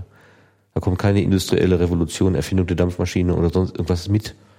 Das hat ja schon gesellschaftlich enorme Einschnitte gemacht. Der Übergang von der Agrarwirtschaft in die Industriewirtschaft äh, und so weiter. Und, aber jetzt kommen wir in ein, wieder in einen neuen Bereich, den, den haben wir überhaupt nicht, können wir überhaupt nicht überblicken.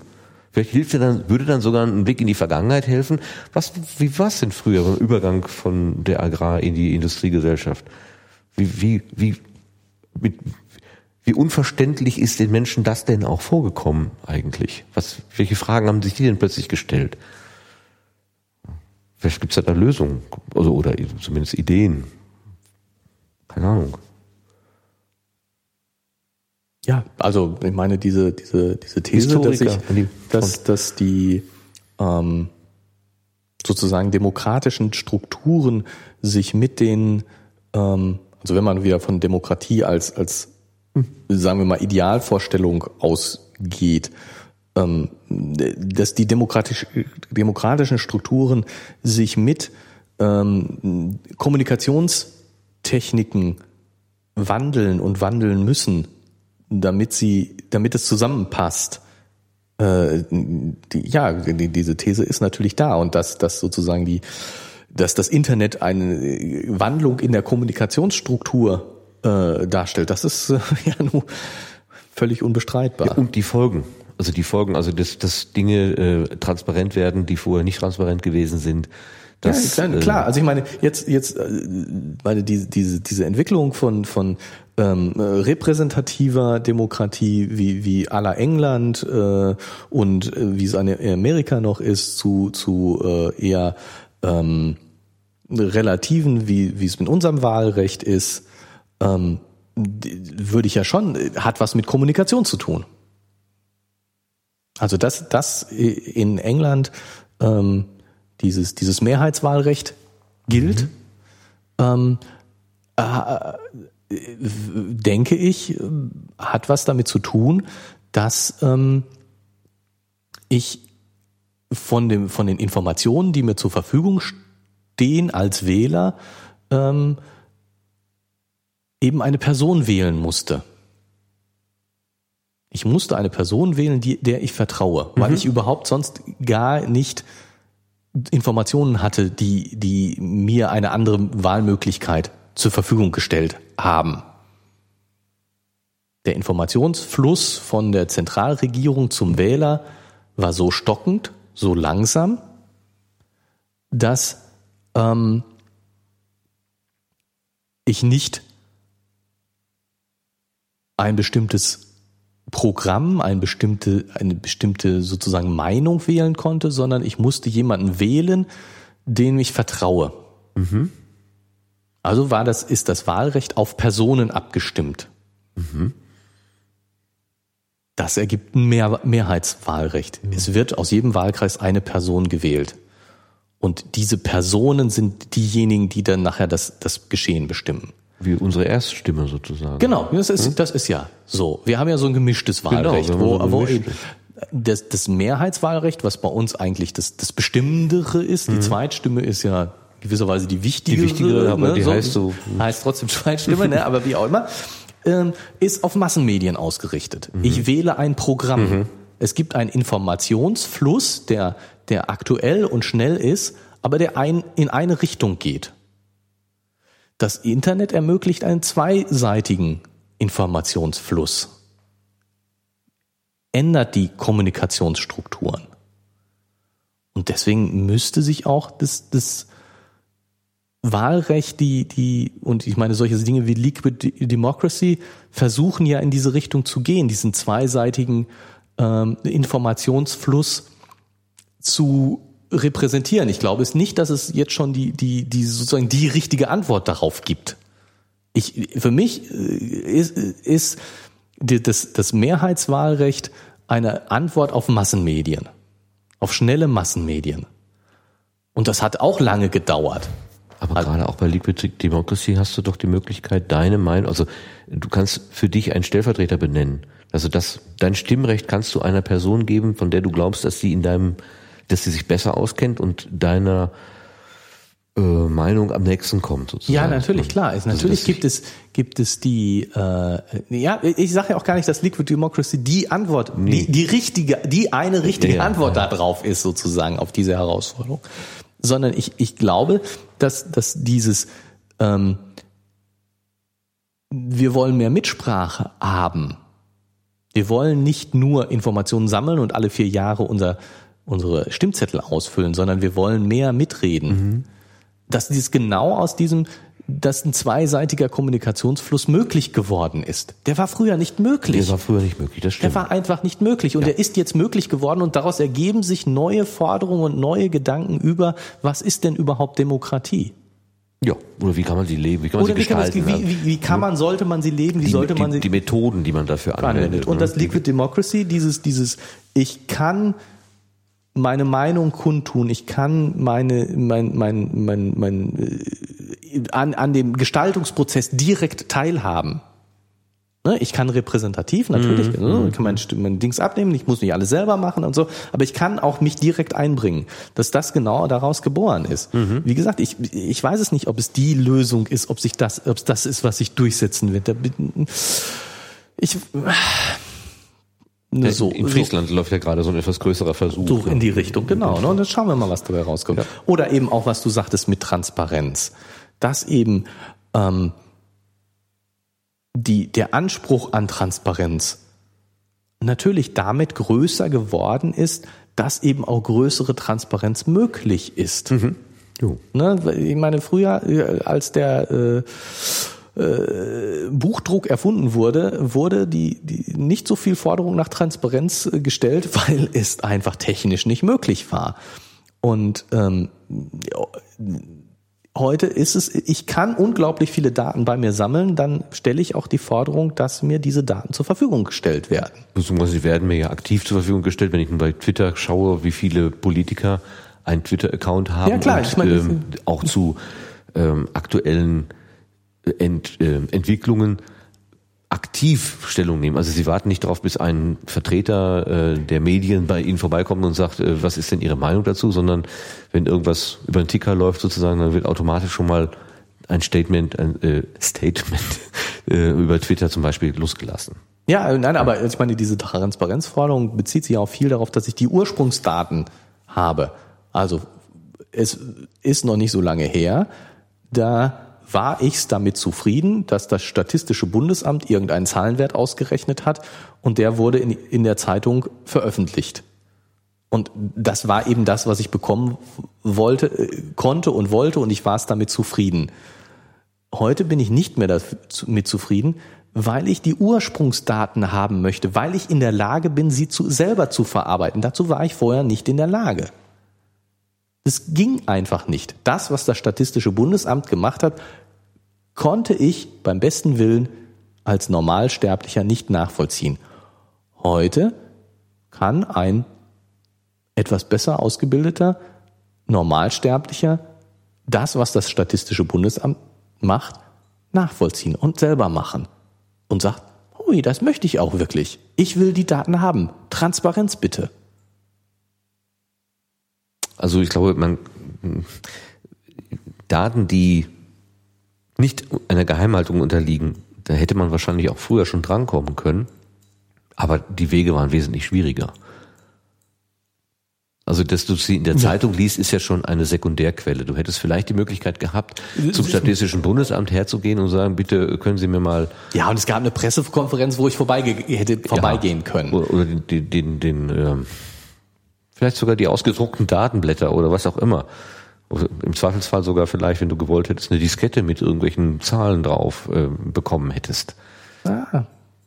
Heute geht man davon aus, dass die wesentlichen Sachen schon auf irgendwelchen Servern zum Download bereitgehalten werden. Und damit kann ich dann was arbeiten. Ja, das werden Oder sie aber nicht immer. Diese, es ist ja, Ja, ist ja nur eine Förderung, dass äh, diese Ja. Transparenz so erfüllt wird. Der maschinenlesbare Staat ist der, der, Genau. der Schlagwort. Ne? Ja, genau. Was ja durchaus eine sinnvolle Geschichte ist, finde ich, weil das ja öffentliche Daten sind. Also wenn eben kein Schutzbedarf erkennbar ist. Es gibt sicherlich Daten, auf denen liegt ein Schutzbedarf, weil wahrscheinlich wieder Menschen und Gesundheit, Leib und Leben davon abhängt, äh, wo man dann sagt, nee, das, das braucht jetzt hier, das darf, darf ein Expertenkreis sehen, die sind aber mit einer Verschwiegenheitserklärung ausgestattet, das geht jetzt nicht einfach in die breite Masse. Aber gibt sicherlich jede Menge Daten, die man auch öffentlich machen kann, ohne dass es da irgendeine Problematik mit, dass eine Problematik damit verbunden ist. Und den einen oder anderen Nerd wird das sicherlich interessieren, den Zahlenfuchs. Genau. Nicht jeden. Nee, klar, Jetzt schon. aber- Ja. Jo. Gerrit, ich habe hier noch so viele Punkte. Ja, komm, dann äh, lass uns äh, gucken, ob wir die verschieben oder äh, jetzt schnell durchgehen. Lass uns die wichtigen verschieben und die unwichtigen abhaken. Ganz kurz. Was Soziales. Zu Fehlern stehen. Ja, finde ich natürlich total Wie wichtig. Gregor sagte, er, ist, er, er übt es immer noch, dass er nicht in Ausflüchte sich ver, äh, versucht, sondern sagt, ja, habe ich Scheiße gebaut, Entschuldigung, Mist. Ja. Ist der bessere Weg, ne? Aber schwer zu leben manchmal. Merke ich auch. Wenn ich irgendwie, wenn mir jemand, wenn, zu jemand, wenn jemand zu mir kommt und sagt, du, da hast du aber blöd reagiert. Nö, war doch alles gut. Ich habe doch meine Gründe dafür. Und dann erzähle ich erstmal, warum und wieso ich so entschieden habe. Und Im Innersten weiß ich schon, eigentlich. Nee, fällt mir nicht schwer. Nee? Glaube ich, glaube ich. Also ich, ich, ich, bin genau wie Gregor, jetzt, ich übe will, das. Ich, ich will jetzt nicht hier in Eigenlob. so, aber ich glaube schon, dass ich, dass ich eher dazu neige zu sagen, äh, ja, so habe ich gemacht, ne? So ist es. Gut, also wir sagen, das ist schon der gute Aber Weg. ist, genau, also also aber auch für Training. Also ist, ist nicht angeboren, glaube ich. Dir schon. Ja, weiß ich nicht. Ähm, äh, ähm.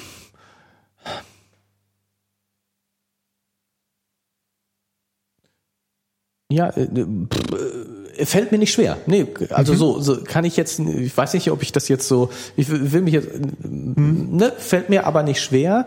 Ähm, wenn ich Mist gebaut habe, wenn irgendetwas auf meinem Mist gewachsen ist, Ja. äh, zu sagen, ja, das habe ich so gemacht.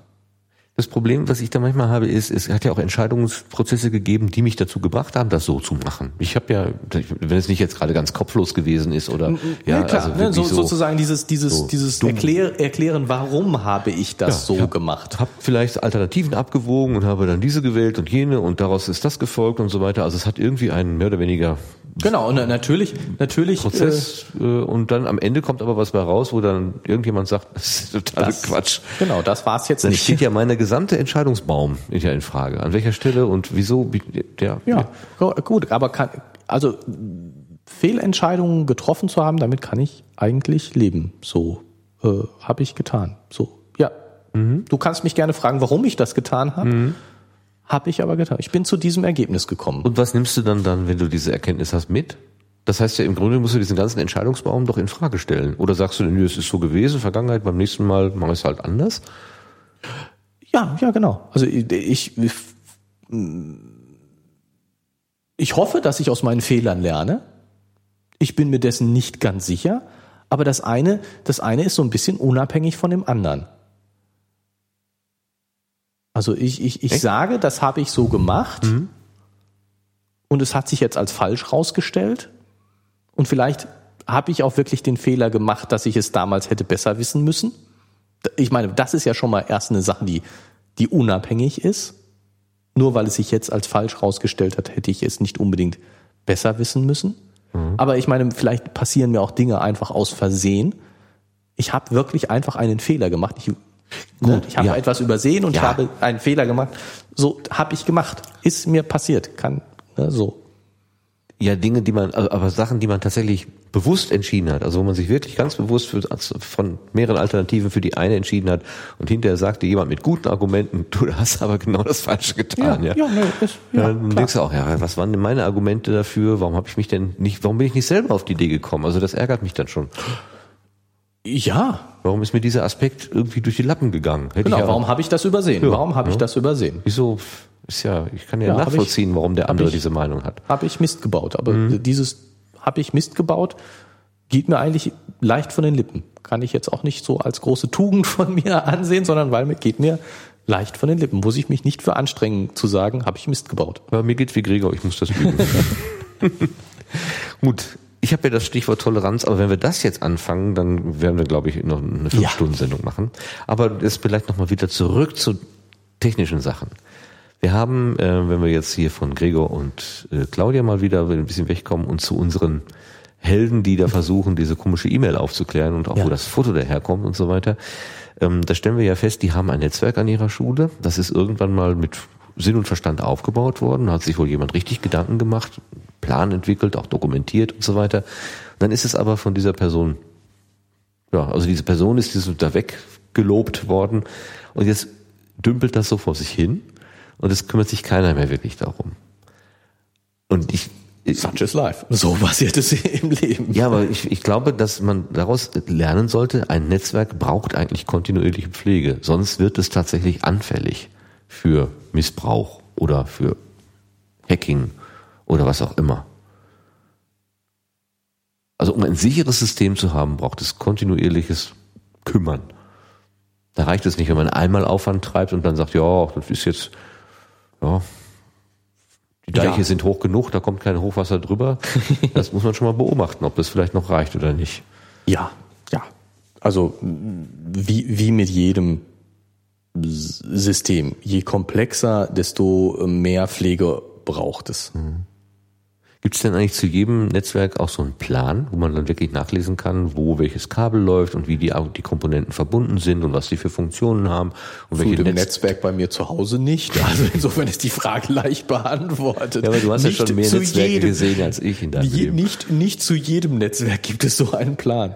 Hast du schon mal vor einem Gerät gestanden, so ein Switch oder Router, wo du gesagt hast, Gottes Willen, was, welche Bereiche verbindet er jetzt oder trennt er jetzt oder wenn da eine Firewall drauf ist, nach welchen Regeln funktioniert die? Ich habe gar keine Vorstellung. Ich stehe da vor so einer Kiste, die tut irgendwas, aber ich habe keine Ahnung was und muss dann erstmal mühsam rekonstruieren da ich nicht äh, Eigentümer eines echten Netzwerks bin oder nichts mit äh, damit zu tun habe, stehe ich immer vor, vor Netzwerken so, weil ich nichts damit zu tun okay. habe.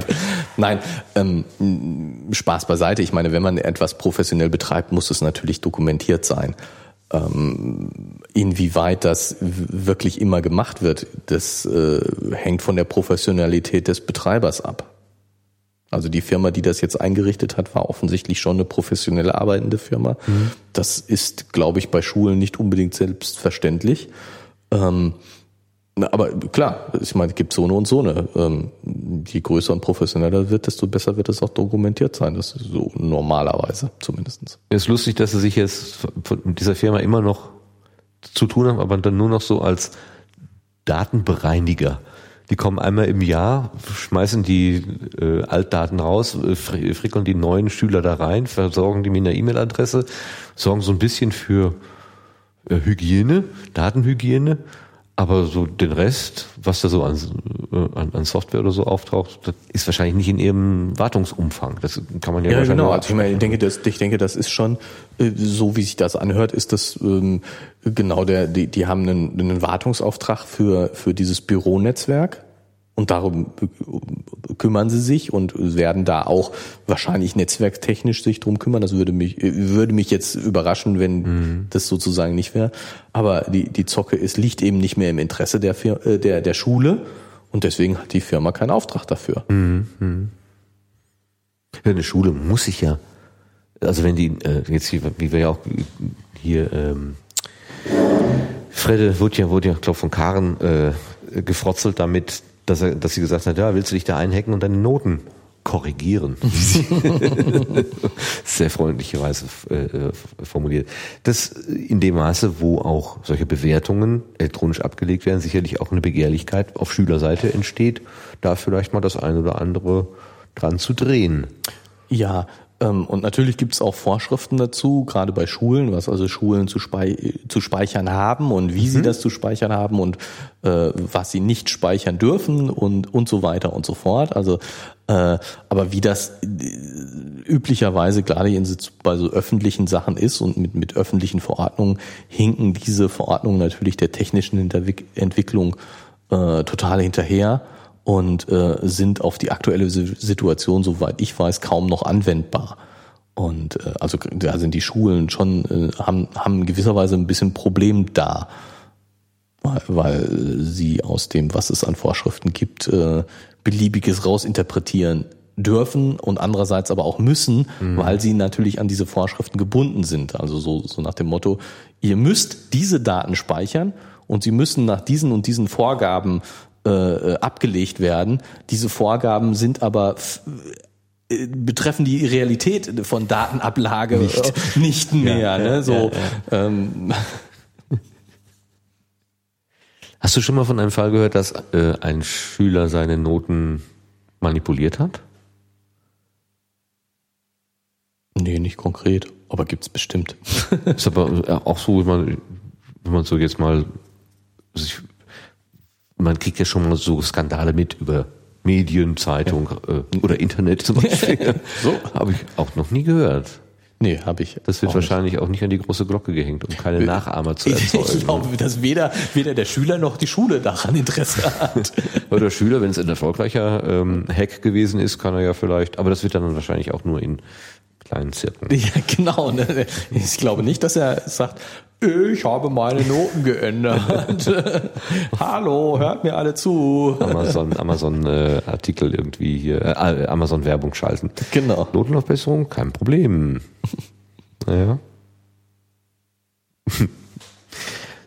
ähm, ja, Noten verbessern habe ich. Der Täter ist immer männlich. Ja, finde ich total, finde ich total witzig. Lustig, ne?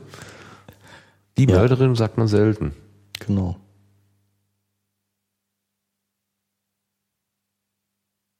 Ja, könnte, könnte, könnte ich jetzt auch eine Menge zu erzählen. Fällt mir jetzt eine Menge zu ein, aber das lassen wir, das verschieben wir.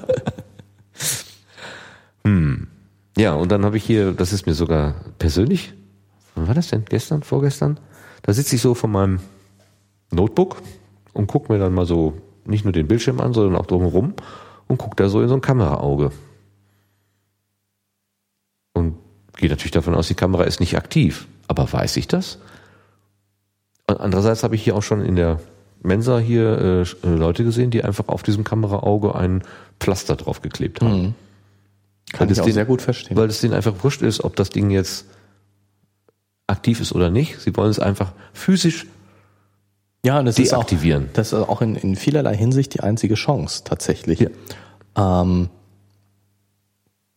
weil, also äh, ich, es würde mich nicht wundern, wenn es in nicht allzu ferner Zukunft sozusagen einen Hardware-Schalter für die Kameras gibt. Was ich nämlich zum Beispiel feststelle, ähm, mein aktuelles Notebook hat einen Hardware-Schalter, so einen richtigen Schalter von außen anzufassen mhm. für das WLAN, mhm. dem man das WLAN die WLAN-Möglichkeiten des Rechners ein- und ausschaltet. Ich traue diesem Schalter nicht hundertprozentig. Er tut so, als ob er wirklich physikalisch etwas ein- und ausschalten würde. Ich traue denen in dem Sinne nicht. Ich glaube, dahinter ist dann doch wieder Elektronik, die elektronisch das Ding ein- und ausschaltet und sozusagen wäre das WLAN auch unabhängig von dem Schalter ein- und ausschaltbar für den Rechner intern. Der Schalter liefert nur einen Impuls, der, der, der Schalter aber auch durch Software. Genau, der Schalter tut aber so, tut, tut für den Anwender so, ja. als ob es hardwaremäßig ist. Dieser Schalter ist bestimmt teurer, aufwendiger als der Schalter, den ich an dem Notebook, was ich davor hatte, mhm. dran war, äh, wo das einfach nur so ein offensichtlich Software-Taster war. Also wo ich etwas eine Tastenkombination auf dem Keyboard oder genau, ne, mhm. wo, wo klar war, äh, jetzt äh, mache ich diese Tastenkombination und damit schalte ich das WLAN ein oder aus. Und es ist jedem offensichtlich, dass das elektronisch ist, dass also dieser Impuls, den ich da auslöse, auch durch eine Software ausgelöst werden könnte.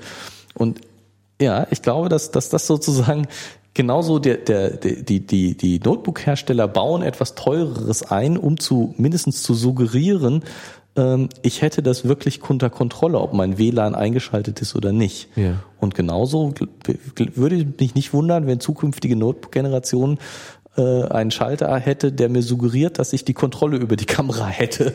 Ja, es ist ja eigentlich erstaunlich, Und- wenn man diese, diese Kleinbildkameras, die man so früher hatte, oder sogar die ähm, Digitalkameras, die hatten ja ganz oft so einen Objektivschutz. Also rein mechanischer Deckel, der dann da drüber, meistens wird da so, kann so, so ein Schieber, so ein rein Ja. raus, rein raus. Ähm, das war, ja gut, dann hat man gesagt, ja, das muss ja irgendwie robust sein, hat man in der Tasche, verstaubt sonst und so weiter. Aber bei diesen Laptop-Dingern da, Tablets, Kamera vorne, Kamera hinten, Handy, Kamera vorne, Kamera hinten, ähm, das wird irgendwie, Ja, und du hast und du hast faktisch hast dabei. du keine Kontrolle darüber. Genau, ich weiß überhaupt nicht, ob das Ding läuft oder nicht. Genau. Und ähm, Ich kann mir, also das war ganz lustig. ich so- saß da so vor diesem, vor diesem Notebook und, und habe plötzlich gedacht, das guckt mich an.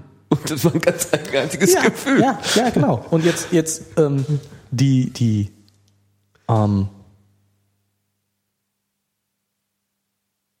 die, die, die Frage, wer sollte denn da gucken wollen? Ähm, das Notebook, das ich hauptsächlich benutze, ist ein Firmennotebook und ich, ich denke nun wirklich nicht, dass meine Firma mich spio ausspionieren will.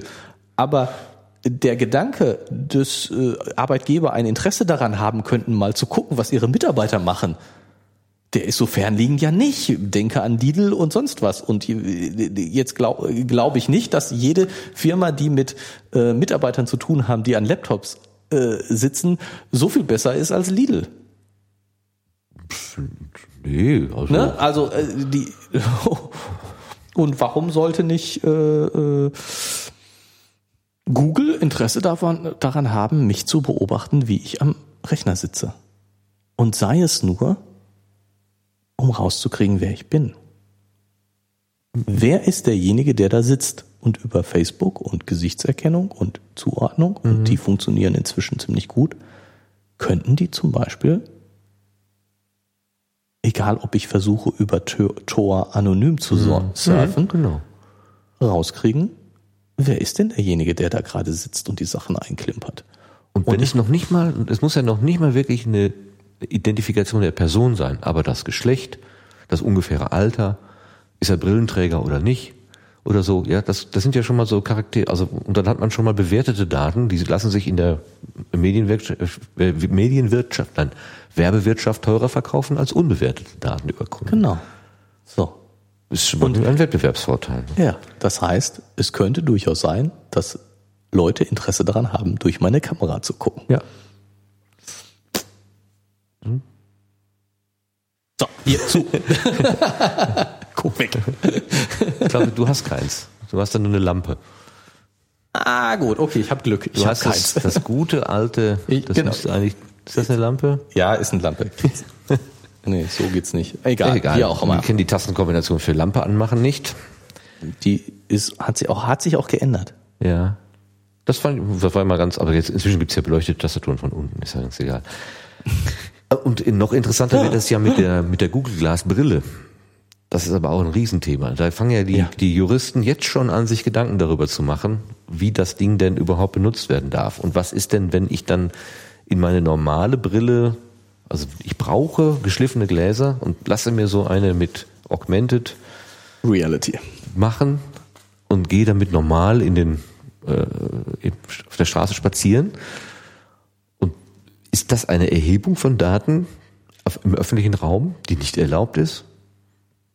Das, Ja, ist, ist also, ist, äh, das könnte zum Beispiel dann auch dazu führen, dass Leute ihr Hausrecht äh, ausüben und sagen, Leute mit einer Google Glass Brille auf der Nase kommen hier nicht rein. Mhm. Ja, das wird noch lustig, glaube ich. ja, ja.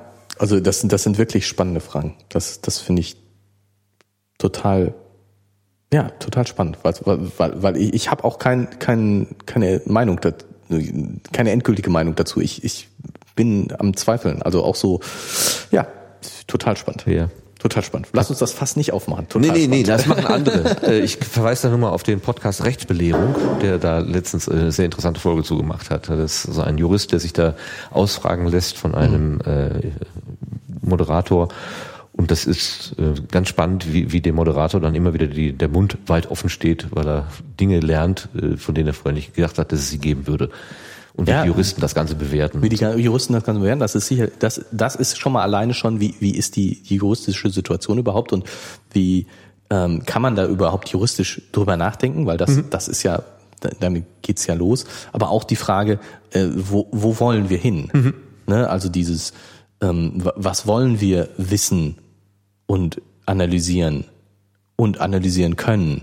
Also ähm, dieses, dieses ja, ich meine, Google Street View, das finde ich das, das aktuelle Beispiel, wo, wo sich dieser, dieser Streit entzündet.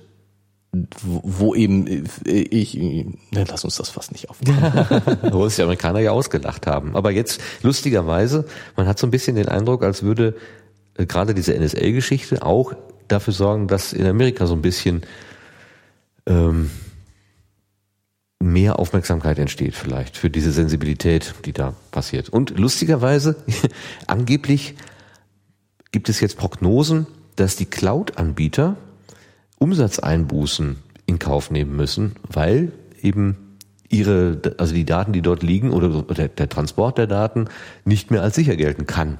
Und dann die Kunden sagen, dann baue ich mir lieber so ein kleines Festplättchen bei mir zu Hause ein mit so einem Spiegel, also dass, dass wenn eine kaputt geht, nicht gleich alle kaputt sind. Da gibt's ja so ausgefuchste Systeme, die aber ganz lokal nur bei mir laufen. Ich kann meine Daten auch bei mir sichern. Kostet mich dann ein bisschen mehr Strom und muss mich drum kümmern. Ähm, aber geht auch. Und wenn ich die Wahl habe, da guckt mir einer zu oder ich mache es für mich alleine, ist es vielleicht dann doch ein Argument zu sagen, nö, dann mache ich das lieber für mich alleine. Nee, nee, das, ist- also dass die, die, die, diese NSA-Affäre darauf Einfluss hat, das glaube ich sofort. Und das ist so. Das ist ja, das ist tatsächlich ja auch sogar berechtigt. Ja, ja, nur das ist dann ein Eigentor. Weil das sind ja im Wesentlichen amerikanische Anbieter. Die ganzen großen Amazon S3, ich meine, und so ich weiter. glaube nicht, dass die Amis den Snowden freiwillig haben gehen lassen. Was meinst du, warum die so hinter ihm näher sind? Weil die echt sauer auf den sind. Hm. Also, äh, da- dass das, dass das ein geheimdienstlicher, aber auch ein wirtschaftlich echter Schaden ist, was, was jetzt durch den Snowden losgetreten worden ist, das ist zweifelsohne so. Und dass die aus, aus diesem, in diesem Sinne äh, echt Grund haben, auf ihn sauer zu sein, weil er echten Schaden angerichtet hat, äh, das ist so. Oder hat er nur gesagt, also ist er nur der Überbringer der schlechten Botschaft? Nein, er hat ja echte Geheimnisse verraten. In dem Sinne, als da, oder naja, was heißt echte Geheimnisse? Na doch, er hat echte Geheimnisse verraten. Aber ähm, die, die, das, was er ausgelöst hat, dass eben es plötzlich von einer breiten Masse diskutiert wird, Dinge, die vielleicht schon Eingeweihten klar waren, ähm, das hat auf jeden Fall ganz großen Schaden verursacht. Und äh, ja, mag er nur der Überbringer der, der schlechten Nachricht sein, in dem Sinne, dass er sagt, äh, Leute, die sich mit dem Thema beschäftigt haben, die haben das schon vorher gewusst. Das ändert nichts daran, dass er durch das Überbringen dieser Nachricht Sch- Schaden verursacht hat für die USA. Und ähm, Und am das, liebsten gehängt würde. Obwohl der Friedensnobelpreisträger Obama ja gesagt hat, es wird ihm kein Haar gekrümmt, auch wenn er wieder nach Hause kommt.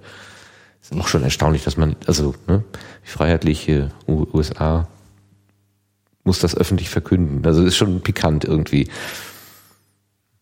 dass man ihn in Ruhe, also dass man ihm rechtsstaatlich begegnet und nicht gleich auf der am Flughafen aufknüpft. ja, Es ist schon irgendwie alles. Und wenn man noch weiter denkt, was Großbritannien macht, was die USA macht, das ist das eine. Aber das sind ja nicht die einzigen. Ich bin sicher, Herr Putin hat auch einen entsprechenden Apparat, der vielleicht die gleichen Sachen liest, mitliest. Oder die Chinesen, die Bösen, um mal große Player zu nennen. Die haben auch ihre Leute, die das Ohr auf dem zumal, zumal. Tiefseekabel haben. Mit, also das ist jetzt meine Überzeugung, aber das kann ich natürlich nicht belegen. Ich bin nicht, habe nicht so wunderbar. Hast du diese PowerPoint-Folien mal gesehen? Ich habe da so Ausschnitte gesehen. Das ist ja Nee, ich habe bisher immer nur so als was so. Sekundärquellen. Ja, sind Managerfolien. Aber, fürchterlich. aber ähm, Ich habe am Anfang wirklich geglaubt, die hat er doch selber gemacht. Also das ist doch, das ist doch ja, aber ich meine, was, was ja wohl Fakt ist, dass, dass, dass keiner widerspricht. ja, das ist da, Ne? So, also ich meine, das wäre ja zumindest so diese, diese, äh, das stimmt doch alles gar nicht, alles nur erfunden. Ja. Möglichkeit wär, hätte es ja gegeben. Ja, ja. Aber diese Karte ist ja noch nicht mal gezogen worden. genau. Ähm,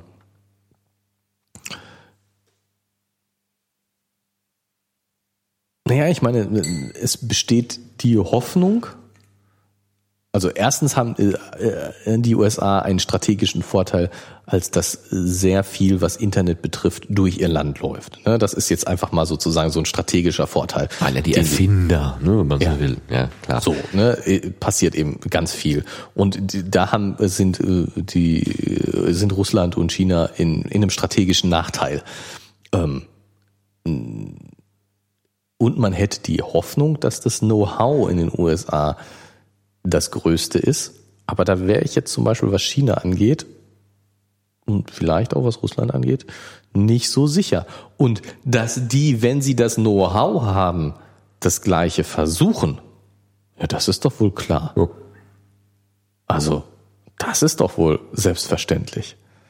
Und insofern, äh, klar, natürlich. Also, Bin gespannt, wann der äh, nächste, wann vielleicht mal ein russischer, was ist das, ein Dissident oder wie nennt man die Verräter? Ja. ja, dann sind dann Dissidenten Wenn der dann Asyl in Amerika äh, beantragt. beantragt und kriegt.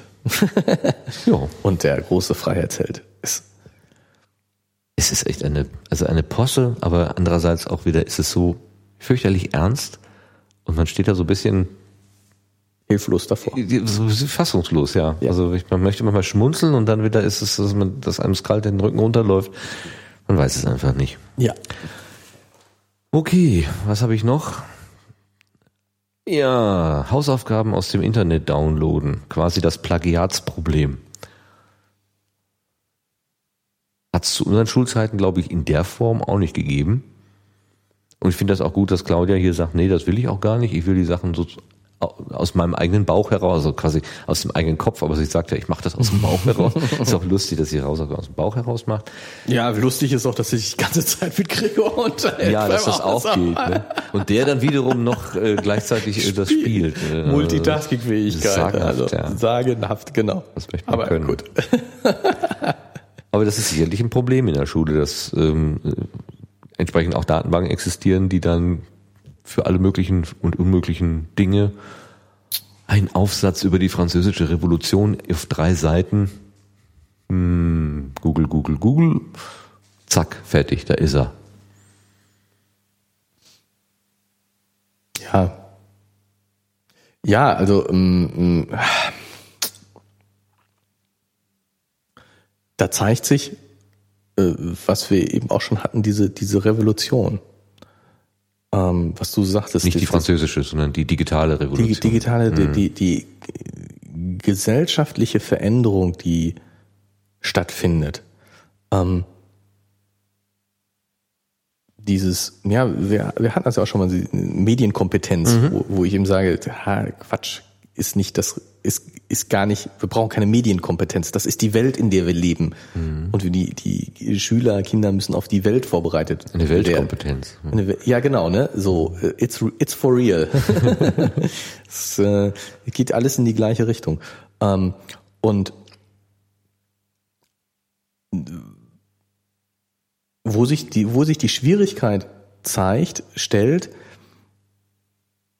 was ist eigentlich der richtige Lerninhalt? Weil, weil offensichtlich verschieben sich die, die Dinge, die ich zu lernen habe und auch wie ich sie zu lernen habe. Ähm, äh, ich habe ich hab in der Schule über die französische Revolution gelernt und äh, pf, ich weiß nicht mehr viel. Aber was würdest du heute machen, wenn du was über die französische Revolution rauskriegen willst? Wikipedia, Google, was auch immer. Du holst Genau. dir da erstmal und, nein, und, eine und, und Übersicht. ja, und, und das, das Wichtige ist, ähm, warum habe ich etwas über die französische Revolution gelernt? Warum, warum äh, lerne ich das überhaupt? Ne? Das, äh, das mache ich ja nicht, das wird mir in der Schule ja nicht beigebracht, ähm, aus, äh, weil die mich quälen wollen. Es kam mir zwar manchmal so vor, aber aber das, das ist ja nicht der Sinn der Sache, sondern der Sinn der Sache ist, weil damit ein Zweck oder es gibt einen Sinn dahinter, dass ich das lerne. Ja, welchen? Und welchen?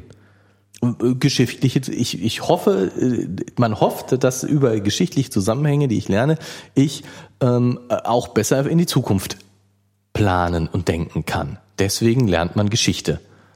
So.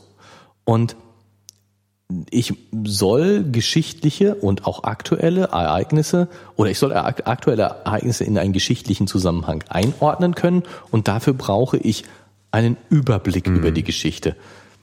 Detailkenntnisse sind heute weniger nötig als damals, weil ich mir Details, wenn ich, wenn sie mich interessieren, immer noch ru- runterladen kann, weil ich sie mir immer noch angucken kann. Heute schneller als damals. Also können wir äh, vielleicht noch mehr, als es äh, äh, in meiner Schulzeit nötig war, von Details oder von, zu Details sagen, sie sind eigentlich unwichtig. Das war aber damals auch schon so. Trotzdem musstest du Jahrestage Trotzdem oder musste Jahre ich Jahrestage lernen. weil ne? es, weil es eben ähm, die Methode war, mir äh, den Überblick zu verschaffen. Weil ich meine, ich krieg den Überblick. Wie, wie kann ich einen Überblick herstellen?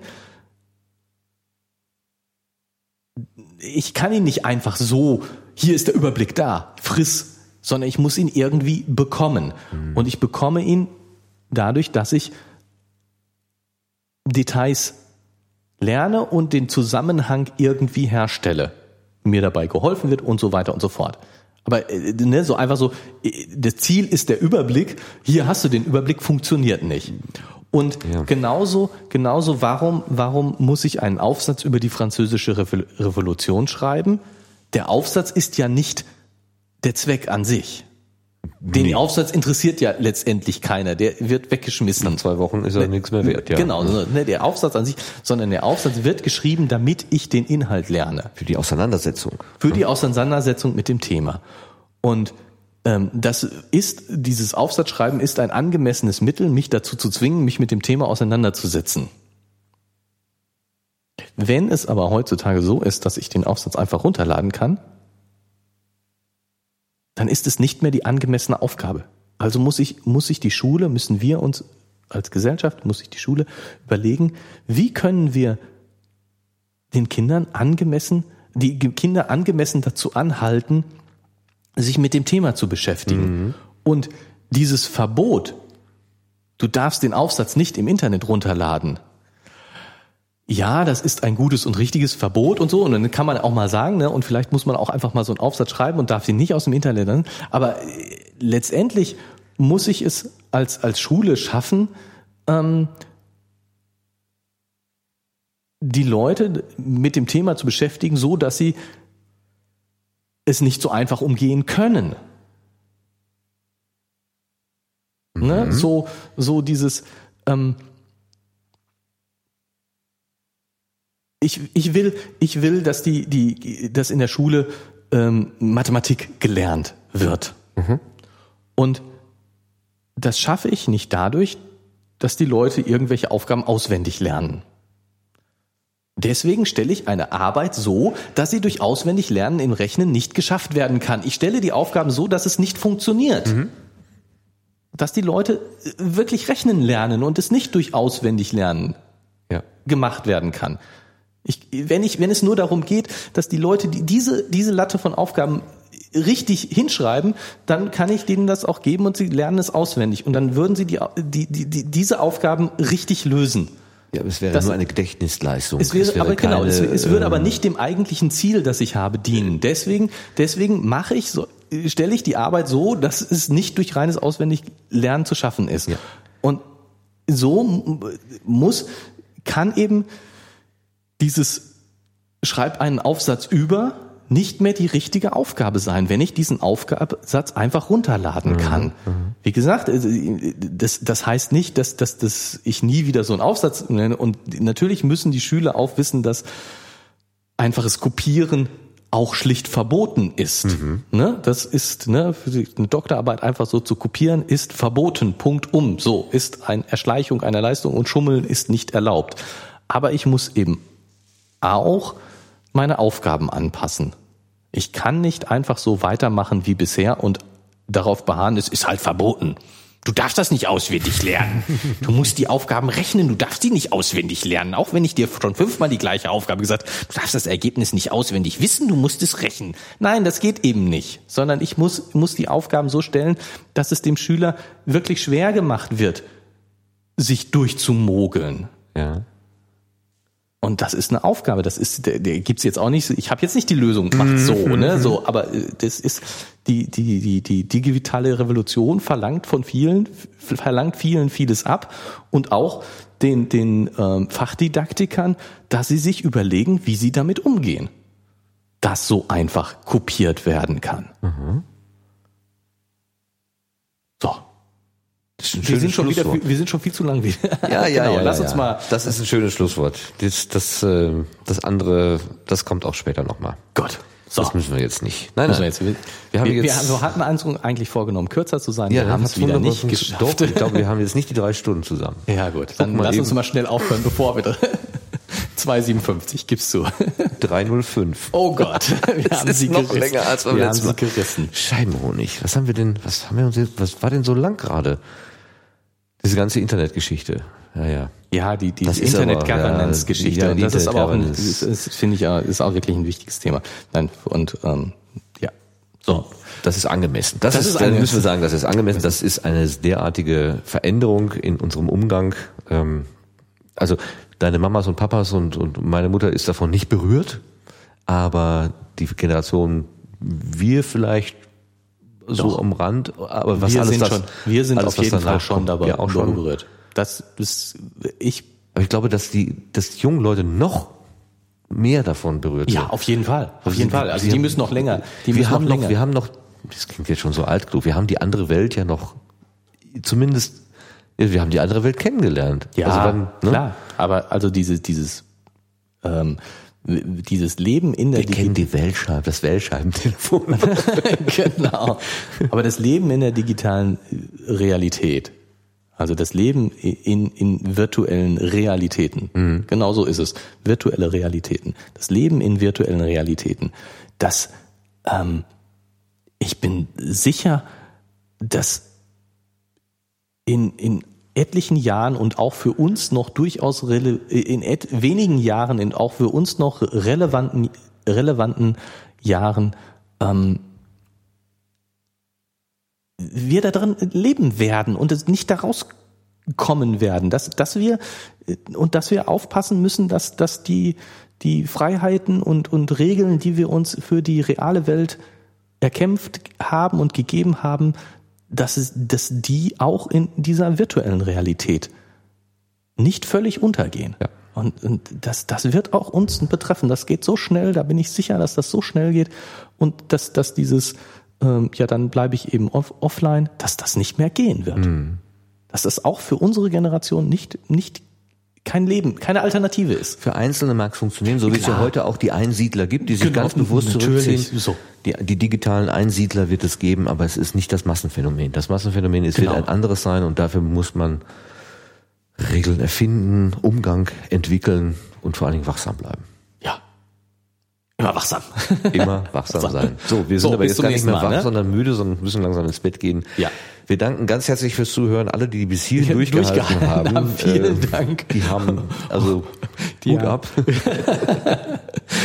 Und, äh, Wir melden uns aber wieder. Dann kommen wir zum achten Teil. Also die James Bond Folge, die 007, beenden wir heute. Ich hatte uns vorhin 006 und 008 genannt. Genau. Und da ist ja die 007 noch offen.